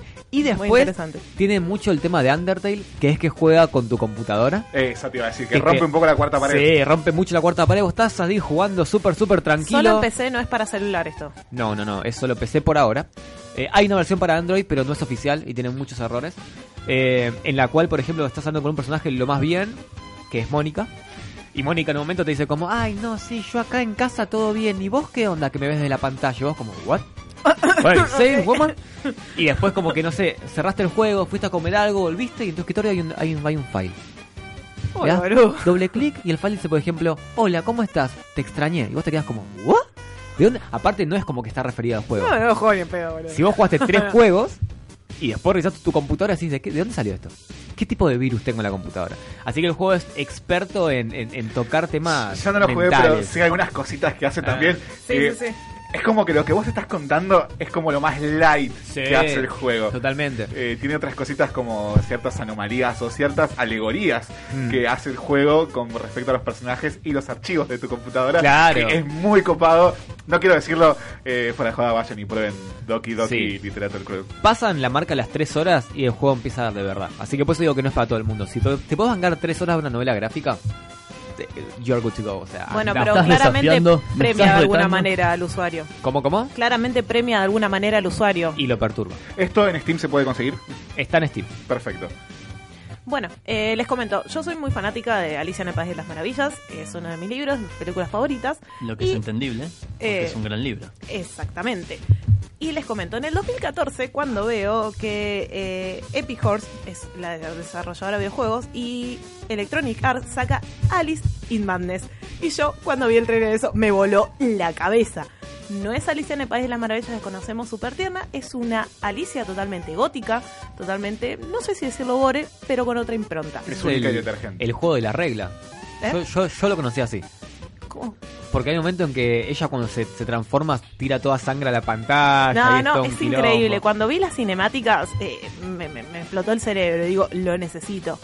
Es un juego de aventura, por decirlo de alguna manera. Vemos, eh, como decía, a una Alice super gótica. El juego lo que va es, Alicia estuvo internada, su casa se incendió. Por una cuestión sospechosa, mueren sus padres. Obviamente, la chica de- quedó retraumada. Imagínate, vio morir a los padres. Entonces, en sus series, en sus secciones de psicología, ella, eh, el país de las, de las maravillas, de las maravillas, perdón, era su refugio y eh, a medida que ella fue creciendo y demás, fue abandonando de alguna forma ese refugio, ese refugio mental o real, eso no lo sabemos. Pasa el tiempo y ella todavía este tema de los padres y del incendio la sigue perturbando. Por lo que vuelve a su refugio, a este país de las maravillas, pero cuando ella retorna, este mundo que era súper feliz y demás está oscuro, eh, con personajes rotos, con un gato que no es el gato risitas que conocemos, es un gato risitas bastante turbio. Le falta un sanguchito ese, ese- ese gato. turbio, desnutrido. Chao. Entonces hay un gran mal que, que domina este lugar, entonces obviamente depende de Alice tratar de buscar qué es lo que pasó en ese mundo tan lindo que ella conocía y por qué se volvió todo este mundo turbio. Es un juego que es muy lindo. eh, la- en cuanto a la juga- jugabilidad, la verdad que lo disfruté bastante. Obviamente tenés eh, fácil, medio y super hardcore de difícil. Este, te vas a encontrar con diferentes personajes. Ahora estamos viendo un video Quiero decir de que es muy similar para el que no lo jugó a un estilo de juego como Darksiders o el God of War, en que Claro. tenés como jefes. Y Tal es cual. un plataformero así a lo Es un plataformero, por eso mismo, en mi mundo le digo juego de aventuras al hecho Claro. de voy, tengo el jefe, voy, tengo jefe, voy y tengo el jefe principal. Eh, obviamente agarras monedas, diamantes en el medio, tenés armas, tenés cuchillos que los vas cambiando a cuchillos más copados. Me gusta mucho el arma ser un cuchillo, tengo que decirlo. Eh, vas juntando llaves y demás. Pero los escenarios, la verdad que son, bueno, muy lindos, son todos así bastante turbios, góticos. Ahora estamos viendo un, un escenario que ya pelea contra unas tazas. Este, sí, eso es lo que estamos viendo. Tiene un arma que es tipo un pimentero. Sí. Es muy bueno, es como una ametralladora. Es genial, chicos, el pimentero. El juego es muy lindo, o sea, tenés eh, la posibilidad, obviamente, de a medida que vas avanzando, eh, rever las cinemáticas. Tenés la parte de un libro que te cuenta la historia también. Este, nada, la verdad que yo lo recomiendo. Jueguenlo. Cabe destacar que este juego es una secuela del primer Alice que Sí, eso, salió en. Xbox. Sí, sí, sí. Este es para Xbox 360. Para eh, 360, sí, sí, sí. Y sí, sí, yo también tuve la oportunidad de jugarlo todo, es bastante recomendable. Más si sos del terror un poquito más light, como, Sí. como Fer, de que no, no se anima a ahondar mucho en la- lo que es la parte más oscura del internet o de lo que tiene que ver con los juegos. Sí, tiene esta impronta un poco más gótica, sí te plantea ciertas cuestiones de la mente y del terror. Es como una. Loli super gótica, está Alice, eh, toda llena de sangre. A mí más que nada me, me compró la estética, la cinemática, este 2D medio como si fueran papeles cortados, que me gusta mucho. Eh, hay muchas veces que yo juego videojuegos más que nada porque me llama mucho la atención la estética. Eh, después si los juegos no es una cosa, me pasó con el Bloodborne, me pasó con, el, con ese tipo de juegos que Le- traté de jugarlo. Le hice sí. probar el Bloodborne y le dije, mira, con este pegás, con este te cubrís y con este te molestas. No es para mí. No, no es para mí. Fue, fue literalmente así. No, no, pasé creo que la primera secuencia le dije, Pero toma justo joystick. le diste el Bloodborne, boludo, lo mataste. Pero aparte fue una cosa de Bloodborne, antes de salir, vi los trailers y demás, yo dije, no, chabón, qué lindo todo esto, y me encantó. Lo mismo me pasó con el Dark Souls y No, bueno, para, son, segundos. son bestias diferentes. Igual el Bloodborne me pasó lo mismo, el nivel 1, eh, que estás ahí como en la ciudad, tardé creo que un mes en pasarlo porque me frustraba y lo dejaba por días y lo volví a agarrar y decía, pero la puta madre bueno, no puede ser que no pueda esperen, de pasarlo. hecho, quieren reírse un rato, el Alice, no lo terminé. no, no What do you say? No, no, no. Hay un jefe que parece una pavada, pero no, no le puedo buscar la vuelta. Chicos, soy malísima jugando. Por eso como que más o menos van a hablar de, de tema de videojuegos y Fer se queda callada. Pero porque más que nada disfruto ver como otras personas... eh, O sea, yo disfruto de otra cosa de los videojuegos. Y jugando soy obviamente pésima. Me pasó, por ejemplo, de Dante's Inferno. Un juego está bien viejito, todo, estética hermosa. Me quedé ahí nomás. Pero bueno, recomiendo el Alice, por más que sea viejito, eh, desempolven la 360 y jueguenlo porque vale la pena. Dos recomendaciones rapiditas así al hilo que puedes conseguir dentro de lo que es el catálogo de, Playsta- el catálogo de PlayStation 4 y también dentro de Steam, que son, Sergio. Eh, el juego, el juego, yo estoy muy enemistado con los, con los juegos y con las temáticas de terror, pero unos dos que me gustaron mucho, uno es el Limbo. Gran juego. Sí, sí, Ajá. sí, sí, Un total. muy lindo juego que Hermoso. cuenta la historia de un chico que tiene que rescatar a su hermana de un lugar extraño y sombrío, pero es como monocromático, se mueve con escala de grises. Y por momentos se juega, se- a mí se me volvió difícil. Es muy corto, es breve, pero como está todo en una escala de, de grises, no entiendo bien qué, es lo que hay que hacer. No entiendo qué es lo que necesito. Es Eh, un juego que requiere de prueba y error. Si sabes Claro. lo que haces, en dos horas te lo pasas. Pero mínimo cinco te va a tomar. Claro, pero per- personas ansiosas como yo es realmente complicado. Mm. Quiero soluciones rápidas. Y el otro es Five Nights at, Fre- at Freddy's. Sí. Ah, la primera vez que lo jugué fue un día que fuiste a casa y. Che, vamos a jugar esto. Y fue como, ok. Y ahí conocí Five Nights at Freddy hace 8000 años. Sí, es un juego ya viejito, muy lindo, que generó mucho fandom. Pero Acabas de desempolvar el juego por el cual podríamos estar dando dos horas acá tranquilamente. ¿De ¿eh? teorías? De- de- no, no, no, no, no, pero no de teorías a teorías, sino de una historia real Sí, que, sí, que sí, ya está sí, sí. confirmada y comprobada. Ese juego formó una de las historias más prolijas, reales y locas dentro de su realismo en la industria de los videojuegos de, de, de los últimos 20 años. Sí, sí, sí, sí. Fue la panacea de los niños rata de hace 8 años. Claro. Bueno, si me ayudan a refrescar un poco de qué es la historia, porque recuerdo que es un hombre que entraba a trabajar en una, El primero, en una pizzería, que estaban, tenían estos animatrónicos, un oso, un pato, un conejo, pero que por la noche eran se convertían en robots que estaban vivos. Ah, sí, pero recién caigo, recién caigo. Sí, ¿qué Claro. tal? Recién, sí, sí, es Pero- excelente. Pero que pensaban que, vos- o sea, que eras el esqueleto de un animatrónico, entonces lo que querían era que vuelvas a tu a tu exoesqueleto. Claro, la mecánica del juego basaba en que vos estabas en tu cuarto de vigilancia con cámaras y puertas, Sí. pero todo consumía batería. Entonces revisar las cámaras consume batería, se- te- mantener las puertas cerradas consume batería y todo te tiene que durar hasta las 6 de la mañana, evitando de que los bichos entren a tu cabina. Por eso tenías que poder cerrar la puerta en diferentes momentos y también ver dónde estaban, por eso necesitaba las cámaras. Y la- el chiste era cómo regulás eso. Claro. Porque cada bicho tenía un comportamiento diferente y cada nivel se va poniendo más heavy. El fandom que tiene este juego es Llega- increíble. Llega un punto en el que se vuelve realmente complicado. El nivel 3 ya se vuelve difícil de, de manejar. Pero Aparte, la tensión que maneja es Eso, te impecable. pone muy nervioso. Más allá de. Porque es un juego de screamers. Pero el riesgo este de, per- de perder.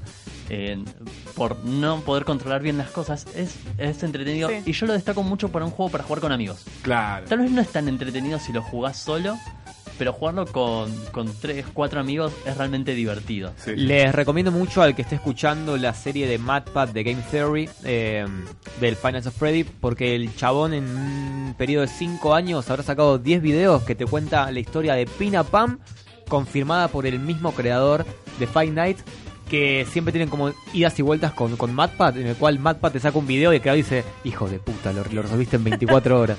Hermoso. Esas son las recomendaciones para que empieces a jugar de cara al Halloween, para que te juntes con amigos y les recomiendes cosas, o vos mismo te animes a probar en la oscuridad de tu habitación alguna de estas noches hasta el 31 de octubre. Un poquito de música.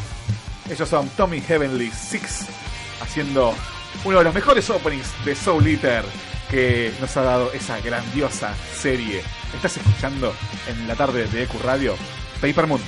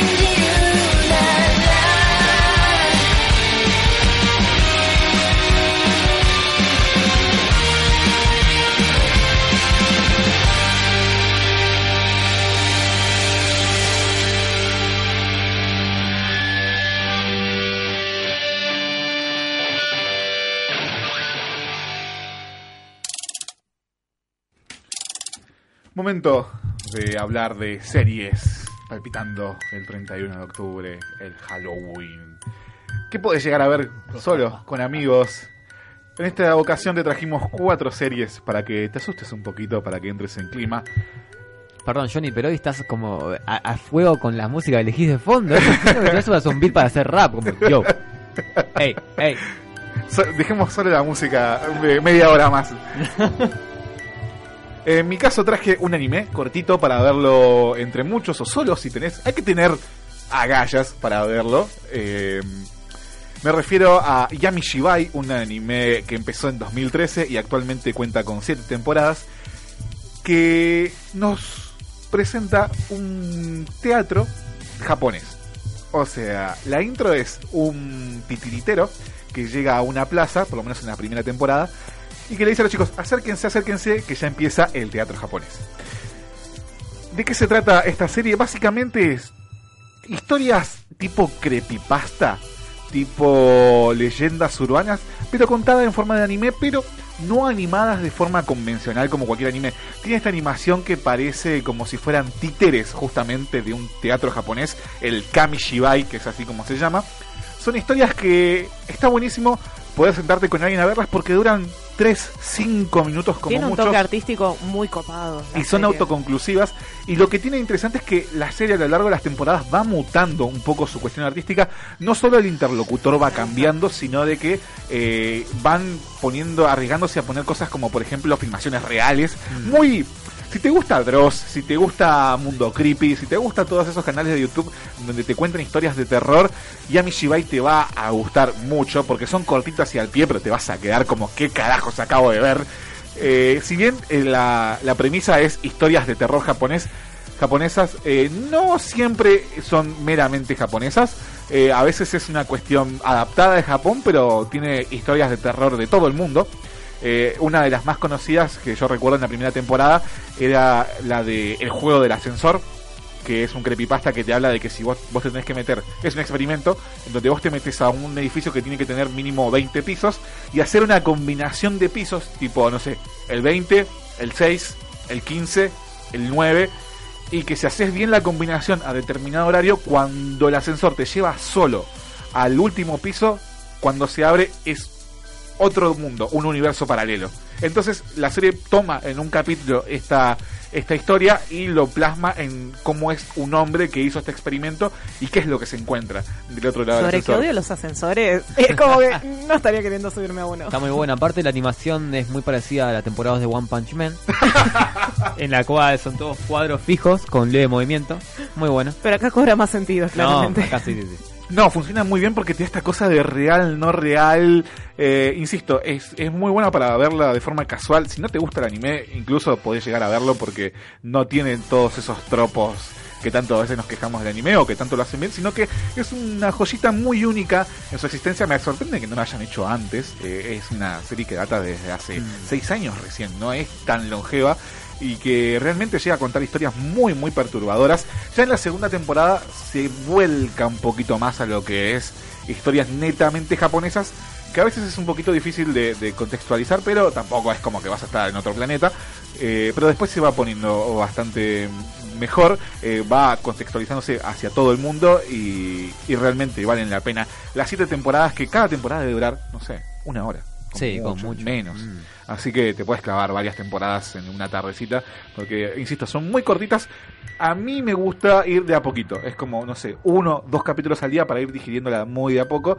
eh, para que las historias también vayan haciendo su proceso dentro de uno. Y que vayas pudiendo mantener esa, esa cuestión de decir qué vi, qué no vi, cómo, cómo me dejó esto. Porque, como le decía Fer al principio del programa, eh, ese es el terror bueno para mí. El terror el que vos te llevas a la cama a la hora de dormir, no el que te asusta con el screamer, sino el que te quedas maquinando de, che, ¿qué onda esto? O tengo miedo de que me aparezca algo en el baño o lo que sea. Así que mi recomendación para este Halloween en cuestiones de series es Yami Shibai, el anime que no podés dejar de ver de temática de terror. Perfecto, yo voy a hablar de una serie de terror que me dejó muy perturbado, realmente. Eh, quizá la vieron, quizá no, se llama Pasión de Gavilanes. Eh, realmente... Nada.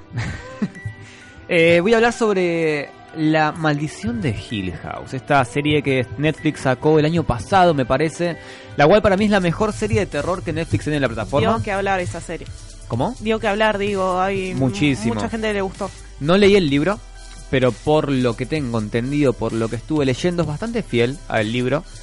Y a mí me gustó bastante por cómo aborda el género del terror. Porque no es un terror de screamers, no es un terror de fantasmas como, como eh, actividad paranormal en la cual Ah, no por ves eso me nada dicen que la vea. Pero es posta. Eh, a ver, no está basada en nada, olvídate de eso. Es una casa embrujada puntualmente. Pero lo que está bueno es que si bien eh, gira en torno a fantasmas, lo particular, lo especial de la serie, lo que yo te diría por lo cual vos la veas, es que es un grupo de hermanos, los cuales cuando eran chicos, su madre se suicidó en la casa esta de Hill House.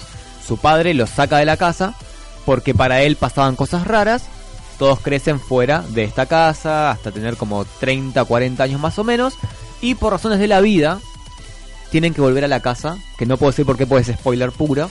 Tienen que volver a esta casa, de grande ya. Como It, básicamente, con, Sí. con el pueblo. Ahora, ¿qué es lo que tiene? Cada hermano tiene como algún tipo de poder especial cada uno. Y no hablo de que puede mover objetos, sino un tipo de percepción paranormal diferente, lo cual hace de que todos se complementen para poder resolver qué pasa en la casa. Y es muy bueno porque, por ejemplo, una de las hermanas puede tocarte y al tocarte puede saber tu pasado, tu futuro o tu muerte, por ejemplo. Otro hermano Es como un sexto sentido agregado a cada uno. Claro, otro hermano tiene una conexión uno a uno con, con- con- el otro, entonces sabe perfectamente dónde está, qué le pasa, es como un GPS humano. Y esto hace como que le mete un toque como ciencia ficción a este, a este, este paranormal. Y lo hace increíble. Además, está bueno que es una historia inteligente, por lo cual no es que el fantasma mata a esta persona y hay que mal, sino que hay toda una trama cíclica muy a lo. Ah. Si vieron Love, Death and Robots, hay un capítulo de una chinita que mata a un chabón y el chabón mata a la china, están Sí, todos sí, en un sí, loop. en un loop. Claro, la serie toma temas de viaje temporales, toma temas de loops temporales, toma historias sobre qué pasó si no murió esta persona, sino que jamás estuvo ahí y los- están bien ejecutados porque están excelentemente ejecutados. más que nada eh, los viajes en el tiempo cuando se introducen dentro de una historia tienden a romper la historia. No, no, o sea, acá no hay viajes en el tiempo. Me refiero a que toca mucho el tema de cómo una persona percibe las, las paradojas. Por ejemplo, puede ser que yo esté hablando con ustedes y en realidad Johnny jamás estuvo. Y me- eso es un trauma que tengo, ponele. Claro. Y me enteré de, de grande. Capaz que estás en tu casa y estás flasheando que hay una radio. Claro, pero que yo te vea a vos, hizo algo, o sea, de- desencadenó un evento, pero cuando a vos te saco de la ecuación, me queda la pregunta entonces si Johnny no estaba, ¿qué desencadenó el evento? Claro. Ahí es donde la, la serie juega con cómo el timeline está establecido. Entonces es muy buena, muy interesante. Cuando toca los temas de los poderes es increíble porque como fan de los superhéroes, si bien no son superpoderes como, como en sí, eh, le agregan como un sabor muy bueno a la serie y los momentos de terror que tiene parecen sacados de las películas de, de Guillermo del Toro, por ejemplo, o parecen sacados de Mamá, toma mucho de Mamá para, para un par de partes del fantasma, si bien no es un bicho así raro, sino cómo trabaja el cómo te lo muestra, que te lo muestre y que no. Eh, no hay screamers, la verdad que no recuerdo puntualmente ningún screamer en cualquier capítulo, probablemente haya alguno metido por ahí, pero ninguno grave. Y lo más lindo de todo es que la serie tiene una resolución puntual. Termina y termina, macho. Y si bien puede que haya una temporada 2, no lo sé. El final de temporada 1 es perfecto para decir, ok, estos personajes vivieron este momento, siguen su vida. No está alargada, no hay momentos muertos, no hay relleno. Hay un par de tramas que no van a ningún lado, pero son muy pocas. Eh, hay mucho mucha fuerza emocional, hay una lección moral dentro de la, de la serie. Eh, mismo me ha pasado, creo que por el final de los, de los últimos tres capítulos hay un evento muy fuerte que pasa que me dejó mal, no asustado, mal. Mal, o sea, roto. Sí, sí, sí. como, qué verga lo que pasó acá, ¿entendés? Qué mal. Eh, por lo cual la recomiendo muchísimo si querés ver algo que te pueda asustar, pero que a la vez puedas digerirlo y decir como, esto es un buen proyecto. Y O sea, debería haber una más buena cosas historia así. de fondo. Una muy buena historia de fondo. Y una muy buena ejecución. Buenísimo. No, porque está bueno estas historias, digamos, que no tienen un, un fantasma hueco, digo yo, que simplemente es un alma malvada y que viene a matarte porque se le canta al culo matarte. Claro. Eh, a eso es lo que le digo terror, entre muchas comillas, hueco, porque hay cosas así están bien ejecutadas. Eh, bueno, como les comentaba, soy muy fanática por ahí de la, te- la literatura de terror tradicional, por lo que hubo un buen día que me crucé en Netflix una gran serie que lamentablemente la sacaron, que es Penny Dreadful. Es de... ¿La mm, sacaron? Sí, no está. Te juro que se la recomendé a muchas personas que le dije, sí, sí, mírala ya, porque está en Netflix, y la busqué y dije, puta madre, Netflix, o sea, Sos una mentirosa. hay cosas que no puedes sacar de tu catálogo directamente. Eh, ¿Se puede conseguir? Como Y así entramos en algo Los simuladores. mucho para hablar. Pasión de Gavilán. Es una serie bastante corta, cuenta con tres temporadas, tiene 27 capítulos en total. Hay temporadas que tiene 8 capítulos, otras más, otras menos. Tenemos de protagonista Eva Green, una gran actriz. A mí me gusta muchísimo esa mujer. La verdad que es señora actriz. Eh, tenemos todos los personajes de la literatura clásica, eh, Dorian Gray, Drácula, Frankenstein, Jekyll and Hyde, eh, tenemos brujas, tenemos cementerio indio, tenemos de todo metido en una serie y la verdad que es muy buena. ¿De qué va un poco la trama? Eva Green es una vidente que contrata a un... eh, no me sale el nombre, es, es como... Voy a hacer la palabra pistolero, pero no es lo que corresponde sí, sí. retirado. Y a una científica que es Dakota, es eh, obviamente es eh, la época victoriana, eh, lamentablemente la discriminaban mucho, pero era una científica y al ser mujer y trabajaba en la estación de policía y la- lamentablemente la denigraban. Arman un, un team que se van a encargar de resolver determinados misterios que suceden en, en las calles de este pueblo para ver qué, se, qué es ese gran mal que habita y que está afectando a todos. La verdad no sé si decir que es de terror, pero es muy gótica. Tiene muchos elementos de terror. Tiene elementos de terror, tienen determinadas escenas que vos te ponen muy nervioso, pero no por el miedo, sino por lo que le puede pasar a los personajes y por lo que se puede venir. Tiene personajes muy bien construidos. Eh, hay uno de mis favoritos que justamente es no es Frankenstein, sino que es uno de Sí, los personajes sí, sí. creados por el doctor Frankenstein. Me enganché mucho con la historia de ese personaje y la verdad que es muy linda. Después terminé hasta llorando casi por, por ese hombre, pero la recomiendo, véanla. La verdad que Eva Green se actúa todo. Está ¿Cuántas bueno. temporadas tiene? Tres. Está bueno que los arcos, los personajes se resuelven Se tremendamente. No, y la serie Y- termina, termina. Se hace un, Claro. un moñito. Decían que este año se iba a producir una nueva temporada. Mm. No iba a tener nada que ver con estos personajes, se iba a desarrollar en México.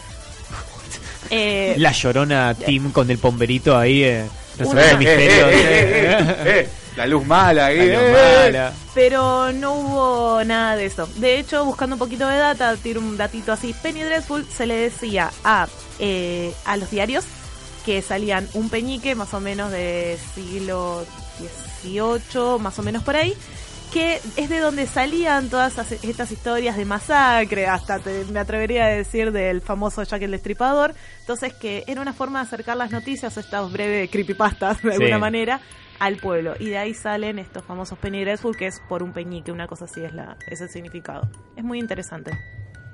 Bueno, yo voy a hablar de una serie que es completamente fuera del género de terror, pero sí es una serie que lo homenajea. Y hablo de la serie de Sabrina, que la mencionamos al principio del programa. Que bueno, es la remake de la serie vieja de Sabrina la bruja adolescente, pero abarcada desde el origen de los cómics. Las escalofriantes aventuras de Sabrina. Eso, de The Chilling Adventures of, Sabrina. Las aventuras relajadas de Sabrina. El título más raro. Rarísimo. Pero bueno, es una serie que la verdad me, me, me llamó la atención esto de, si bien ya está la serie que era una comedia, una sitcom, ir al origen de los cómics, que tiene esta estética espeluznante, esta Claro, estética de las brujas. Mucha gente pegó el grito en el cielo de cómo le están haciendo esto a Sabrina, porque la Sabrina original no era así, y era como, eh, maestro, Señor, usted no sabe de lo que está hablando. Yo Usted lo celebré que- cuando lo- sa- vi que iban a sacar esta serie. usted o lo que vio en los 90 fue una, digamos... Una blasfemia. Sí, vamos a ponernos Con el tan- mejor gato del mundo. Claro. Me atrevo a decirlo. Pero si nos vamos a poner puristas... Fue una reimaginación. Claro, reinventaron la serie que no me parece mal, es una serie que yo en su momento la habré disfrutado, pero bueno, fue como la oportunidad de valorar el material original. Entonces, lo que más voy a destacar de esta serie es la hermosa estética que maneja, la escenografía es muy linda, los vestuarios, cómo trataron de enfocarlos, evocan mucho a otra época, eh, pese a, a transcurrir en tiempos actuales. Y es mucho de este homenaje a todo lo que es el género del terror, porque si bien no es una serie que te asusta, A lo que es las brujas, que es algo que Claro. por ahí, sí, se trata, hay películas, pero la bruja pura, no sé cómo explicarlo. Eso Claro, es lo que me eh, gustó. bueno, nos adentra un poco medio, al mundo medio- de las brujas. Medio Harry Potter tu comentario, ¿eh? No, Los- bueno. los, brujos de sangre pura. ¿eh? No, pero, en el sentido de la bruja que hace hechizos y eso, ¿no? O sea, hay una película que creo que es The Witch que veo que es excelente todo el género de terror, pero acá es, es o sea, sí, a- adentrar al género adolescente, ¿no? Pero son brujas haciendo magia, haciendo las cacerolas, todo. A mí lo que me interesa de esta serie es que está planteada a largo plazo. Creo que es una serie que está para crear un- una fanbase. Tipo, che, ¿te gustan las brujas? Eh, ¿Terminaste de ver Harry Potter y J.K. Rowling no está haciendo nada interesante y te gusta seguir aprendiendo de este mundo? Bueno, puedes venir a ver Sabrina que de a poco vas a aprender lo que son los círculos mágicos, cómo se Sí, crean. la las bruja pociones. satánica, no las brujas del De lado hecho, de Harry, que es otra bruja, otro Claro, tipo de magia. pero de hecho hay un capítulo en el que se, que se llaman las mandrágoras. Sí. Eh, tenemos capítulos de exorcismos, tenemos capítulos de... Uno que es de los que más me gusta, en los que hay una señora que llega al pueblo y les hace predicciones. Ah, la de la O sea, vidente es muy buena. La, la vidente, esta mujer que hace tarot, que es un capítulo muy lindo porque es donde queda más enfatizado este homenaje al género. Sí. Eh, la verdad es que la historia a mí me deja mucho que desear. Sucede que agarran muchas cosas y tal vez trabajan muy pocas. Hay un capítulo que me parece excelente porque en esta en esta serie todas las brujas adquieren el poder de el mismísimo diablo de, de Lucifer, estrella de la noche. Me vi un capítulo ahí, por eso me acuerdo. Eh, y en una parte de la serie aparecen lo que son para mí los mejores personajes antagónicos, que son ángeles. Son, son cazadores de brujas con poderes divinos, Pero son re mafiosos, o sea, pero, pero están dementes y son psicóticos. Sí. Es lamentable que haya sido solamente un capítulo porque podían ser villanos de, to- de toda la temporada, Mm. por cómo estaban ejecutados. Más allá de esto, la serie es entretenida, esto de, de ir variando con las temáticas de un capítulo de exorcismo, un capítulo de mandragas, un capítulo de fantasmas. Es muy lindo y se nota que hay una investi- investigación hecha para poder eh, llevarlo a la ficción sobre cómo es, cómo podría ser un viaje astral, cómo debería ser la producción de un hechizo, las reglas que esto conlleva, como sí, si vas a hacer un, hacer un hechizo, eh, tiene que haber una rima. Y la rima tiene que estar basada en esto. Hay como un código que se genera a lo largo de toda la serie. En mi opinión, de vuelta, abarca muchas cosas y deja muchas muchas de lado que se vuelven interesantes. La peor traba para mí de la serie es que trata de ser una serie feminista y el mensaje te lo escupe en la cara. Contámelo, trabajalo, profundizalo, hacelo bonito, hacelo bien. Porque literalmente en un momento me sentí mal por ser hombre blanco heterosexual. Porque eh, esta serie me villaniza. O sea, ya de por sí tenemos las protagonistas que son mujeres y te das cuenta de no son unas mujeres sumisas, pero para nada, sino que llevan las riendas del asunto. Eh, Que estoy súper a favor de eso. No, no, entiendo a lo que te referís igualmente, por eso me gustó mucho, pero hay veces que decís, ok, ya entendimos el mensaje, buenísimo. Sí, igual creo que la clave acá siempre está en construir el personaje, por más de que las hagas eh, súper independientes, no sumisas eh, e independientes. Y de boca. No, a ver, eh, que eh. escribir los personajes partiendo de que son personas, partiendo desde que son seres humanos. Insisto, una de las mejores series que yo vi en el año fue Yakusoku no Neverland y la protagonista es una mujer, pero está escrito desde el punto de vista de que es una persona. Y de ahí después partimos en que a que es una mujer. Claro, es eh, guion 101. Lo- El mismo problema tiene Batwoman. No sé si alguno de ustedes la vio todavía. Los trailers y leyó un poco las historias. y No, Batwoman no. tiene ese problema, que es una serie feminista y después una serie de superhéroes. Y es el después tema, es un si ya es una serie de brujas, que tenés protagonistas brujas y todo, y las brujas van al poder, ya está, ¿qué más lo que, me, lo que me sucede es, ¿me estás hablando de feminismo porque tenés algo que contar o porque querés aprovechar lo que hoy en día Es está de mal? lo que está, sí, Es eso, de lo que- eso es, de el problema. No, haciéndome cargo, o sea, soy mujer y todo, pero hay veces que ya me estás poniendo protagonistas mujeres, todo, que las minas se la rebancan. Ya entendí cuál es el mensaje. No, bueno, de hecho hay una historia que me parece muy buena que es la de un chico que va eh, de una chica que está atravesando la transición Es la mejor amiga de ella. de, de pasar a ser hombre. Es Y muy lindo ese personaje. Es interesante lo que le sucede. Hay momentos en los que la- al, al ponértelo tan tan en la cara te choca y decís, ok, este personaje dejó de interesarme, pero hay momentos que están muy bien trabajados. Sí, sí, de vuelta, es... una serie linda. No sé si la mejor, pero si querés, si querés en un año, esto va a seguir estando. Es como una serie pensada que de acá a 10 años. Te hago una consulta porque tengo entendido que la temporada 1 es muy buena y la 2 decayó mucho en calidad. Bueno, no es, es la misma temporada, pero fue dividida en dos partes. Ok. Y lo que sucede es que la primera temporada te arma todo un conflicto, te arma, te va explicando quién es, va a ser el villano. Te lo prepara y te deja re manija. mal. Claro. Ok. Y te lo presenta como que no va a ser una temporada, va a ser un villano constante, Hmm. como el de Stranger Things, como Sí. lo vendría a ser Voldemort. Y lo que sucede, y uy, super spoiler alert, te lo resuelven en la segunda mitad de temporada. Posta. De forma muy violenta, porque no estamos hablando de un villano tranquilo, de un personaje naif. Tipo, Tipo, eh, traigo- tipo la villana de Defenders.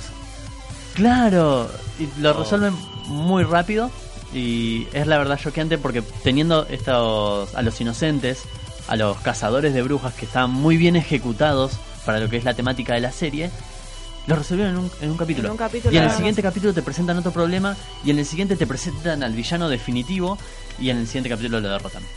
Ok. Eso es lo único malo que tiene. Pero al margen de todo, la recomendamos. Es muy disfruta- es disfrutable. Tiene un soundtrack que es buenísimo. Se lo recomiendo que escuchen la lista también. No la defenestro Eh. porque sé que es una serie que va a tener otra temporada y, y la pueden volver interesante.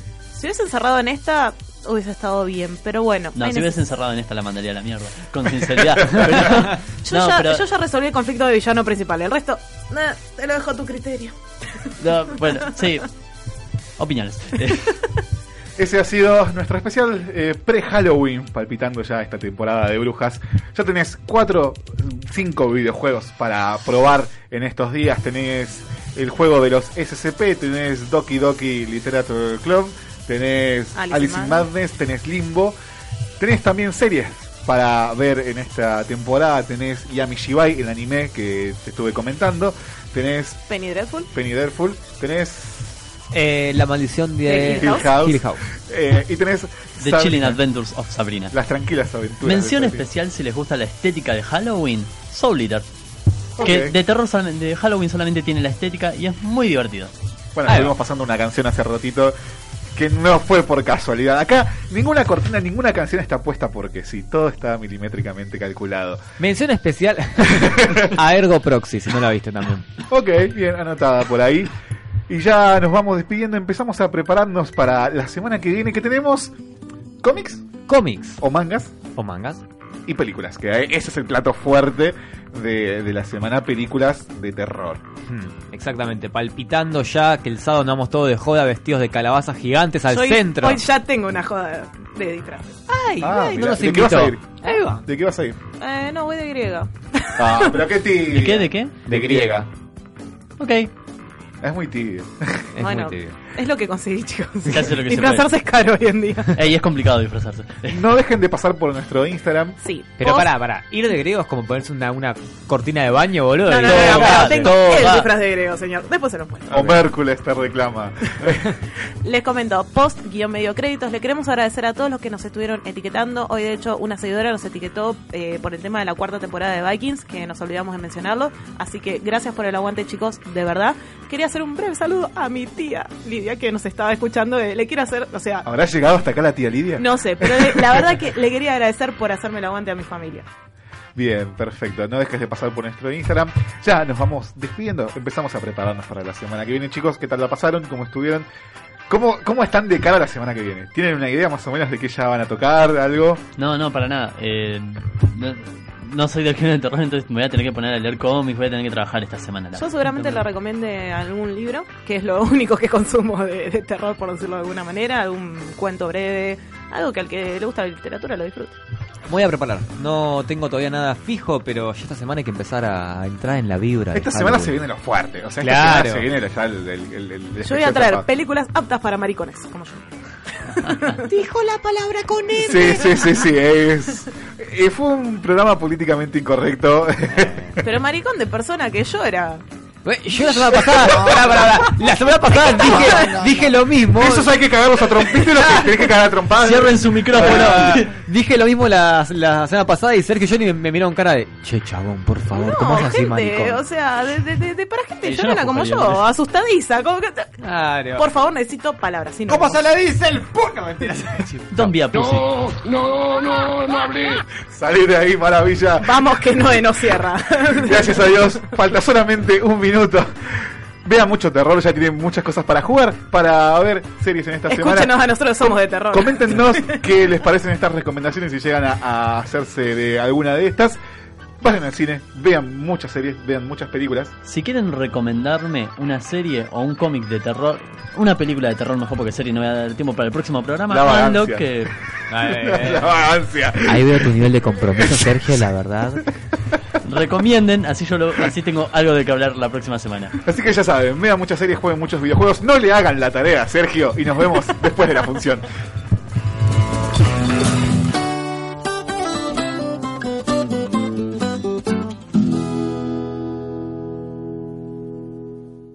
Bueno, se acabó. Salimos del aire. Pero piensen que nunca hicimos un mal programa. Lo importante es que somos como una familia.